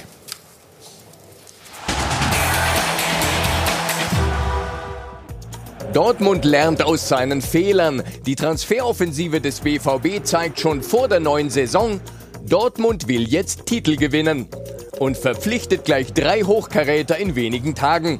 Schulz, Azar und Julian Brandt. Dortmund wildert in der Liga wie der FC Bayern in seinen besten Zeiten. Der BVB schnappt sich drei Leistungsträger von drei Konkurrenten und hat schon jetzt über 80 Millionen investiert. Natürlich immer noch Peanuts für den FC Bayern. Der Rekordmeister hat für Pavard und Hernandez bereits 120 Millionen ausgegeben und mit Sané wird man locker die 200 Millionen Marke reißen. Zum Vergleich Düsseldorf. Während die Großen mit Millionen klotzen, kann die Fortuna kaum ihren ohnehin schon günstigen Kader beisammenhalten. Kein Geld für teure Transfers und zu allem Überfluss verliert man auch noch Topstürmer Luke Bacchio. Nur Geld macht noch sexy. Und Bayern und Dortmund fangen ja gerade erst mit der Shoppingtour an. Der BVB braucht dringend noch einen erfahrenen Innenverteidiger und einen Sechser. Und vielleicht auch noch Mandzukic. Egal, was kostet die Welt. Der Transferwahnsinn geht weiter und die Kluft zwischen Arm und Reich wird so groß sein wie nie zuvor. Ist einfach so, ne? Oder? Dortmund sucht noch einen Innenverteidiger. Dortmund sucht Haben wir sofort alle ja, genau. gezuckt und äh, ja, zu dir geschaut. Ich habe auch ein bisschen gezuckt, muss ich ehrlich äh, so ein bisschen zustimmen. Hast du dich angesprochen gefühlt? Ähm, äh, ja. Von der, von der, hier, äh, wie heißt das? Äh, Stellenbeschreibung ja. Äh, auf jeden Fall. Was sagst du zu den drei Transfers? Sehr spannend. Also das ist auch, glaube ich, für die nächsten Jahre dann sehr interessant, was, glaube ich, ähm, nicht unbedingt immer schön ist für den Fußball ist, wenn man den drei Konkurrenten dann die besten Spieler wegkauft. Ähm, aber ich sage mal rein aus Dortmunder Sicht ähm, sehr interessante äh, Käufe, die auch nochmal intern innerhalb der Mannschaft ähm, für, für mehr Competition, für mehr Wettkampf ähm, sorgen werden. Und die auch jetzt nochmal eine Grundlage stellen, um in den nächsten, ein, in den nächsten Jahren natürlich idealerweise, aber in den nächsten Jahren nochmal einen Schritt nach vorne zu machen und noch weiter zu wachsen und eine Mannschaft zu formen. Mhm. Ist das eine Kampfansage, Marcel? Aber wir haben uns ja mal beschwert, dass wir zu spät gesagt haben, wir wollen Meister werden. Ja, nur, weil, nur, weil, Herr Watzke jetzt sagt, wir wollen jetzt doch deutscher Meister werden, das ist ja noch nicht mit, mit solchen Transfers. Sie haben in der letzten Saison auf eine Zukunft ähm, Transfers mhm. gemacht, wo du dachtest, na, das wird aber erstmal noch wachsen müssen. Das ist sehr viel schneller gewachsen, als sie dachten. Ist dann am Ende, egal warum weil die Bayern halt am Ende durchgezogen haben. Aber das, was sie jetzt nachlegen, ist wieder, das ist brillant, das macht Sinn, das, das ist nicht Effekthascherei, das ist auch nicht, um irgendeinen zu schwächen. Es hat nur den Nachteil, dass du die Bayern damit zur Weißglut reizt. Wenn, du, wenn wir jetzt hier noch ja, dreimal sagen, sie haben es super gemacht, dann die Bayern, so pass auf, so wer fährt als Erster. du weißt doch, was Karl-Heinz Rummenigge gesagt hat dazu, ne? Er findet das gut, was der BVB natürlich. macht, weil die Spieler waren für Bayern natürlich. nicht interessant. Ist auch eine schöne hat, Aussage, es, ne? Es, ja, natürlich ist das eine Kampfansage und das ist auch gut so, darauf können wir uns freuen. Nur der Rest der Liga muss zur Kenntnis nehmen, äh, du siehst die roten Lichter wegfahren aus dem Bahnhof und du weißt, wir werden unser eigenes Turnier spielen. Das hat mit den beiden dann nichts mehr zu tun. Das ist so. Deswegen, also da darüber jetzt schon lange moralisieren, bringt nichts sie, sie machen das, was sie können. Sie machen es richtig. Sie klauen niemandem Geld. Sie, sie betrügen niemanden. Mit dem, was sie sich erarbeitet haben, durch Käufe, Verkäufe, mhm. sind sie heute in der Situation, dass sie sagen können, du, du, du zu uns. Und die Bayern sagen, pass auf, das können wir auch. Zack, zack, zack. Und am Ende hast du super Fußball da oben. Allerdings nochmal 3-3 in München. Friedhelm, wird sehr schwer. Wird schwer. Wir drücken Das die Daumen, wird muss ich schwer. sagen. Ja, oder? aber wird schwer. Schockt dich denn sowas noch? So in 36 Stunden mal 80 Millionen? Nee, mich schockt das nicht mehr. Mich schockt das nicht mehr. Das ist ja, das ist ja schon, das ist ja schon Normalität geworden in der Bundesliga. Ja, wir haben ja eben davon gesprochen, äh, die Schere geht immer weiter auseinander. Das ist so. Und äh, die, die, die haben sich das Geld ja letztendlich auch erwirtschaftet, ja, durch, durch erfolgreiche äh, Jahre, die sie äh, gehabt haben im, im letzten Jahrzehnt. Und dann können sie das Geld auch ausgeben. Und man darf ja auch nicht vergessen, sie verkaufen ja auch einen Spieler für viel, viel Geld. Wie viel darfst du denn ausgeben? Ich? Ja, ich weiß es nicht. Drei Millionen vielleicht. Aber hause nicht auf den Kopf. Gibt nicht alles auf einmal. Vielleicht auch. Ich weiß es nicht. Weil ich wage Ja, die wir lachen drüber. Voraussage. Wir lachen ne? drüber. Das ist ja Wenn wir uns wieder hier treffen, wenn die neue Saison losgeht, ich wage die Voraussage, Mbappé wird in Madrid um die 250 Millionen kosten. Das ist, Ja. das ist 250 Millionen. Das ist Aber wir müssen es annehmen. Wir Ja, müssen es annehmen. Es, es ist so, es macht trotzdem Spaß. Ja, klar. Wir müssen, äh, wir müssen schlau sein. Wir müssen äh, äh, die richtigen Spieler verpflichtet. Wir haben in den letzten zwei Jahren sehr, sehr viel Ja. äh, gute Spieler geholt. Sonst hätten wir nicht äh, aufsteigen können und hätten auch nicht die äh, Klasse halten können. Also da auch äh, nochmal Kompliment an Uwe Klein und sein Team. Jetzt kommt der Lutz dazu äh, und das Trainerteam dazu. Und äh, glaubt mir, wir sind bemüht, in unseren Rahmen solche Spieler zu holen, die uns äh, äh, vielleicht sogar noch ein Stück besser machen. Das wird schwer, weil wir sehr gute Spieler verlieren. Aber wir wollen im nächsten Jahr eine gute Mannschaft haben. Und ich glaube, eine Sache, Rainer, Entschuldige, eine Sache ist wichtig, also sowohl für Düsseldorf als auch, zumindest für Vereine wie Dortmund gilt, man muss schon noch die richtigen Leute für das viele Genau. Geld holen. Also wenn man jetzt die drei Leute anholt, äh, anschaut, dann, dann waren das ja super Einkäufe. Und Borussia Dortmund kann zwar viel Geld ausgeben, mehr als Düsseldorf, aber kann sich nicht erlauben, da drei absolute Flaschen zu holen. Und äh, wenn Julian Brandt Das- für die Bayern nicht interessant gewesen ist, die Saison über, wenn man die Saison gesehen hat, dann haben die Bayern da einen Fehler gemacht. Also ob man ihn dann kaufen muss, ob man da jetzt mehr Geld ausgeben möchte, als die Dortmunder das am Ende investiert haben, Gut, die Frage andere Frage. Aber ich glaube, sie waren sehr wohl interessiert. Vielleicht geht er auch li- lieber zu Dortmund als zu Bayern. Das kannst, kannst du auch geben. oder? Reinhold, du wolltest auch noch. Na, ich finde es ja schon mal ganz sympathisch, dass Aki Watzke das mal neu definiert hat, gesagt hat, ja, Meisterschaft, wir werden jetzt Meister. Ich finde, so Ziele ganz genau zu definieren, das ist mir irgendwie sympathisch. Was wir vergessen in der Debatte gerade ist eine Mannschaft, die in der Rückrunde toll gespielt hat, die wir gestern im Pokalfinale gesehen haben. Da bin ich gespannt, ist RB Leipzig mit dem neuen Trainer in der Lage weiter zu wachsen oder wird das stagnieren? Das ist noch nicht so äh, klar und auch natürlich, wie die Konstellation dahinter aussieht. Mit Mitzlaff ist Rangnick dabei oder geht er der großen Sehnsucht nach, weil er so einfach gemerkt hat, wie schön es ist, Trainer zu sein und verlässt den äh, Verein. Und wenn er bleibt, was macht er wie mit Nagelsmann und Rangnick? Das klingt ja alles wie eine Liebeshochzeit. Ja? Ja. Du klingt, das, wir haben uns das alles überlegt, das ist alles geplant, alles super. Schauen wir mal. Das wird Aber die Gruppendynamik steht ins Haus, das ist ganz klar. Also ich würde mir wünschen, dass das nicht nur ein Zweikampf ist, sondern dass wir da in der Bundesliga nächsten Saison ein bisschen mehr haben, dass noch ein paar nachrücken. Also nochmal, Definition von Zielen finde ich super. Beispielhaft in kleinerem war für mich letzte Saison Werder Bremen zu sagen, wir gehen auf Europa. Und sie kam von jahrelangem Abstiegskampf. Haben es nicht ganz geschafft, aber sie haben eine tolle Saison gespielt, weil Kofeld Sagen gesagt auch, hat, wir wir definieren uns neu. Genau. Ja, wir wir definieren uns neu. Sané ist noch eine Personalie, die müssen wir noch besprechen. Hältst Ja, du das für äh, realistisch? Also, weil wir auch wieder Also über ich finde es erstmal, ich finde es erstmal äh, gut für die Bundesliga, dass man die Ambition hat, so einen Spieler zurückzuholen. Man, man muss sich das auch mal vorstellen. Fußball Deutschland drückt gerade Hassan Salihamidzic die Daumen, dass er raus in die weite Welt fliegt und kommt mit einem der geilsten Spieler des Planeten zurück. Ähm, wir wissen alle. Wer kommt er denn mit ihm zurück? Boah, ja ich bin, äh, er hat bislang äh, große Reisen unternommen Richtung Davis nach Kanada, den hat er mitgebracht. Ähm, ich bin gespannt. Ich weiß nicht, wie die beiden miteinander kommunizieren werden. Sané hat Interesse, ist aber noch nicht voll überzeugt. Das ist ein Fakt. Es gab Kontaktaufnahmen. Salihamidzic wird es jetzt intensivieren. Und wenn die Bayern einen Namen so provokativ spielen, dann glaube ich, ist was dahinter. Es ging allerdings auch schon schief. Wir erinnern uns an Hudson Odoi. Ja, Heute war wieder zu hören, Man City hat es nicht sehr wohlwollend aufgenommen, dass Sané Bekundungen so, so formuliert wurden. Ähm, Na, wenn ich für die Bundesliga wäre es ein Riesenspieler, für die Bayern wäre es ein Riesenspieler. Sané ist Wenn ich, wenn ich daran erinnerst, was Marcel eben erzählt hat, wie Guardiola mit ihm umgegangen ist, dann steht schon eine Chance. Guard Sané ist Guardiola höchst verdächtig. Also das ist eine völlig ambivalente Geschichte. Einerseits findet er das super, wie einer eins gegen eins Sachen macht, die, die Guardiola sich nicht vorher ausgedacht hat. Niemand. So, dann macht er die Sachen, aber das schafft Zufälle. Und Zufälle sind im Buch von Guardiola, wie auch bei Ralf Rangnick, nicht wirklich vorgesehen.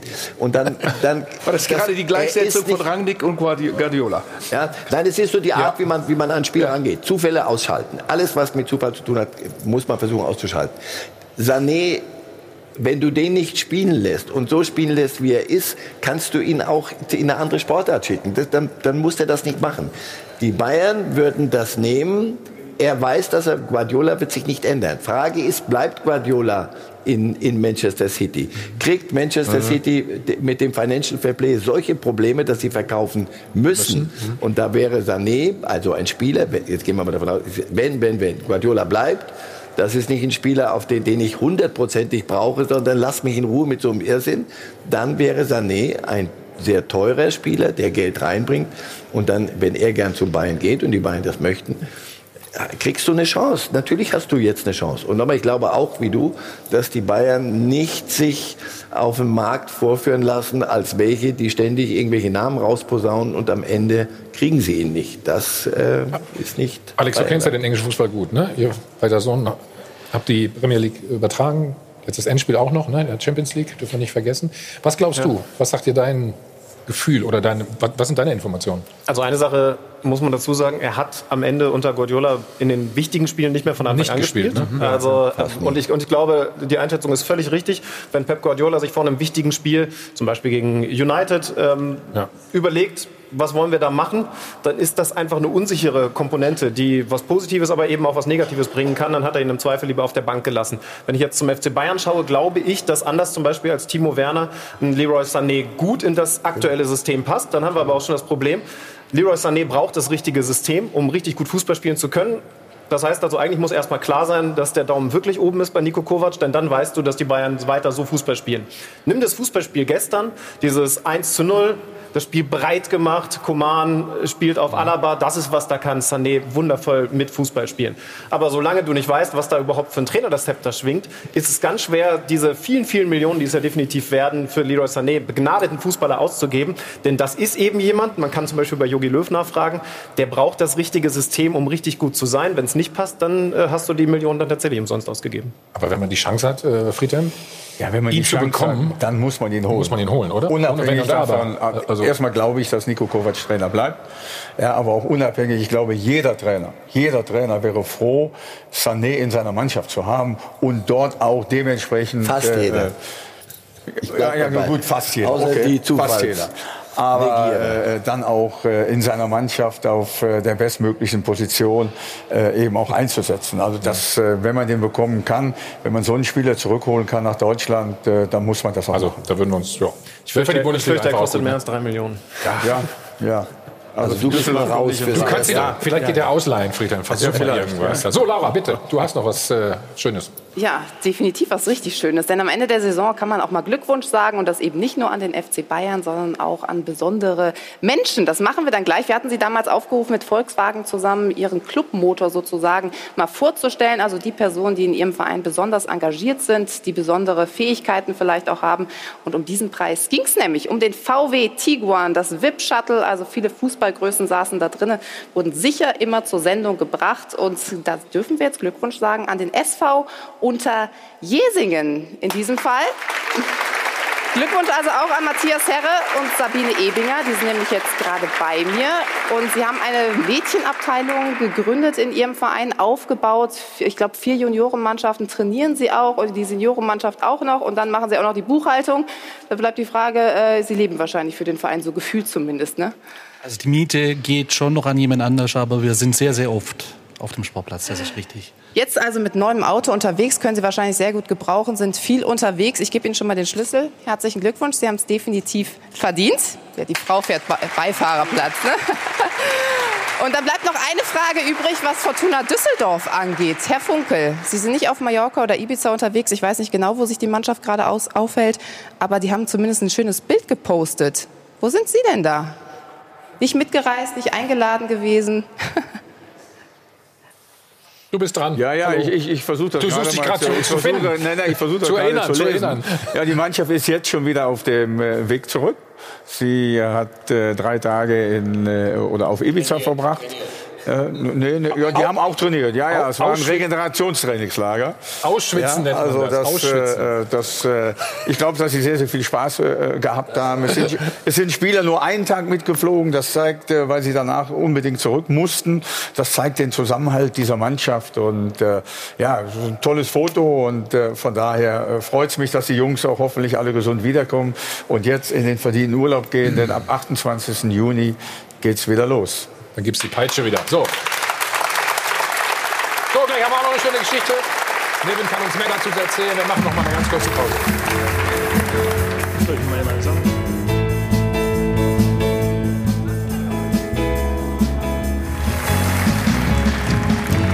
Wir sind mal zurück. Hajo von Adel und Band. Live aus dem Münchner Flughafen. Der Check 24 Doppelpass. Ihr seid Vierter geworden mit Saint-Etienne. Wir haben uns direkt Glückwunsch. Ja. Herzlichen Dank. Europa League, ne? Europa League, genau. Aber dein Vertrag läuft aus. Genau. Und, das ist Und was kommt jetzt? Was Spannendes auf jeden Fall. Äh, Kannst du schon was sagen? Äh, nein, außer es ist jetzt die Verhandlungsphase. Die kann ein bisschen dauern, äh, wird auch ein bisschen dauern. Aber für mich ist es schon der Traum, das kann ich soweit sagen. Bundesliga? Zurück nach Deutschland Ja? oder nach England. Also nochmal einen Schritt nach vorne zu machen. So, Friedhelm, habt ihr schon gesprochen vor der Sendung? Wie sieht's aus? Also ich Er ist habe das, hab das, jetzt nicht ganz genau verstanden. Er ist ablösefrei. Ähm, Nein, bei und, uns. und zweikampfstark ist er auch. Ist das nichts für dich? Ja, Neven ist ein äh, super Spieler, das ist überhaupt keine Frage. Mhm. Äh, nur äh, bei uns ist noch nicht endgültig entschieden, äh, was wir auf der Innenverteidigerposition möglicherweise machen, weil noch nicht feststeht, wer uns verlässt. Und äh, das müssen wir erstmal abwarten und äh, dann schauen wir mal, was wir auf dieser Position machen können. Also er sucht einen Innenverteidiger, hast du verstanden, ne? Forder nicht ganz so viel, dann nimmt er dich auch. Dann wäre doch schon mal das. Also, ne? Laura, bitte. Ja, ich wollte mal aufmerksam machen auf die Auktion, die momentan Genau. noch läuft. Sie können nämlich immer noch diesen wunderbaren Champions League Ball hier ersteigern oder auch eines der Phrasenschweine mit schön vielen Unterschriften von einigen Fußballstars, die eben auch hier im Doppelpass zu Gast waren. Alle Infos dazu finden Sie im Live-Blog auch unter sport1.de. Geht's ganz einfach. Dann bedanke ich mich auch noch für die Spenden, die heute eingegangen sind. Stammtisch Bistro Diele, nämlich San Sandra Schneemilch, Henry Gollnisch haben gespendet, der FC Bayern Fanclub Gute Freunde 06 Glauchau und SV Lok Glauchau Niederlung Witz hat auch gespendet. Vielen Dank dafür. Geht natürlich alles wie gewohnt ins äh, Phrasenschwein. Und apropos, wo wir gerade bei Spenden sind, die weiße Weste, Sie kennen es. Die ganze Saison über begleitet uns dieses Thema. Und Peter Golaschi war eben der Mann, der die meisten weißen Westen am Ende dieser Saison hatte. Um genau zu sein, 16 nämlich. Also in der Bundesliga der Spitzenreiter gewesen. Und Sie wissen, schöner Wohn Polarweiß, jeweils 50 Euro pro weiße Weste, die da ins Phrasenschwein geht. Und da sind dann insgesamt in dieser Saison stolze 7400 Euro zusammengekommen. Hinzu kommt auch noch ein bisschen was aus dem Phrasenschwein. Und dann sind wir nämlich bei euch da drüben, bei den Herren. Ich glaube, ich gehe jetzt einfach mal rüber. Das Handmikro. Nimm mal die Keule mit, Ach, wie es so das schön heißt. Keule ist das Handmikro. Aha. Ja, das wollen wir nicht vergessen. Nehmen wir natürlich mal mit. Auch der Spitzname von Mario Basler, falls irgendjemand interessiert. Christian Beek, am besten nimmst du es, weil du bist Ich nehme näher gerne, dran. ja. Christian Beek ist nämlich bei uns zu Gast von Schöner Wohnen Polarweiß. Herzlich Manager. willkommen. Herzlich willkommen. Herzlich willkommen. Hallo. Wenn ich richtig rechnen kann, so 7.400 plus 4.000 knapp aus dem Phrasenschwein sind nicht 20.000. Wie kommt diese Summe zustande? Das kommt insofern zustande, dass wir. Ich kann auch, ich kann auch mal halten. Wir machen das mal so. Ja, so. So, ja. Das kommt so zustande, dass wir uns die Stiftung äh, genauer angeschaut haben, auch im vergangenen Jahr schon ja Geld dorthin gespendet haben und das ähm, wurde untermauert noch mit einem ganz tollen Video, was ihr da gemacht habt und das war ja kam so gut an, dass wir gesagt haben, komm, lass uns das aufstocken, das war für einen guten Zweck und das wollen wir auch gerne wiederholen. Und äh, so machen wir es auch in diesem Jahr und ich habe die ehrenvolle Aufgabe und kann die Spendensumme, die insgesamt zustande gekommen ist, auf 20.000 Euro erhöhen. Dankeschön. Vielen Dank. Nevin, sag uns noch ein bisschen was äh, dazu. Nee, du, du, du hast dein Mikro. Ja, ich habe ja meins. Nee, ich, ich möchte auch nochmal mein, mein Dankeschön aussprechen. Es ist wunderschön ähm, zu sehen, wie angetan ihr seid, auch von dem Video, von den Projekten und natürlich auch von den Menschen, die ihr dadurch hilft. Um das ein bisschen konkret zu machen, 20.000 Euro sind eine Menge Geld. Aber wir reden hier über zwei Wasserbrunnen, die dadurch errichtet werden, die das Leben ja. von circa 700 Menschen verändern wird. Denn dadurch werden ganz äh, konkret äh, die, äh, die Brunnen dafür sorgen, dass die Menschen nicht mehr zwei, drei, vier, fünf Stunden tagtäglich hinterlegen müssen, mhm. um verunreinigtes Wasser zu haben, sondern sie haben direkt an der Gemeinde sauberes Wasser tagtäglich und das äh, sichert die Gesundheit, die Bildung und damit auch eine bessere Zukunft. Dankeschön. Absolut. Bravo. Sehr gute Sache. Halten Sie noch mal fest. Ja. Du wolltest noch. Und als kleines, als kleines genau. Dankeschön haben wir auch etwas für Sie. Das ist unser Stiftungsbericht, 100% Wirkung. Ja. Der zeigt nochmal auf äh, die über 200 Projekte, die wir bisher realisiert haben und äh, was alles Sehr dahinter schön. steckt. Die ganzen Menschen und natürlich auch die ganzen Prozesse, die letztendlich auch aus diesen 20.000 Euro wirklich diese Lebensveränderung dann realisieren. Dankeschön. Vielen Dank dafür. Danke. So, ich habe auch noch was von einem Football. Super. Danke sehr. Nimm mit. Und komm, wir gehen wieder. Alles wir gehen wieder arbeiten, hätte ich beinahe gesagt. Nein. Ich habe für Friedhelm auch einen. Oh ja. Schauen Sie mal. Legende steht da schon drauf. Trainer des Jahres war zu lang. Wir haben eine Legende genommen einfach. ja. Friedhelm, alles Gute. Vielen Dankeschön. herzlichen Dank. Schön. Nehmen dir auch. Ne? Für den Besuch. So, jetzt brauchen wir noch, genau. Unser Bier kommt auch. Reinhold, Dankeschön. Florian. Marcel, schöne Song ist zu Ende für uns. Es war mir eine Ehre mit euch. Immer viel Spaß gemacht. Laura, danke. Alex, schönes Endspiel noch, ne? Ja, ich freue mich. Ja. Unsere Band auch immer gut drauf. Ne? Und immer drauf. Und mein Team sowieso. Danke an alle, die immer auch hinter der Kamera stehen, die hier mithelfen, dass diese Sendung jeden Sonntag so gut funktioniert. Und an euch, ans Publikum. Also, Schöne Sommerpause. Nächste Woche noch Best-of. Lohnt sich reinzugucken mit den besten Sprüchen und Phrasen ja. und so weiter und so fort. Also, zum Wohl, schönen Sonntag. Bis zum 11. August. Dann sehen wir uns wieder.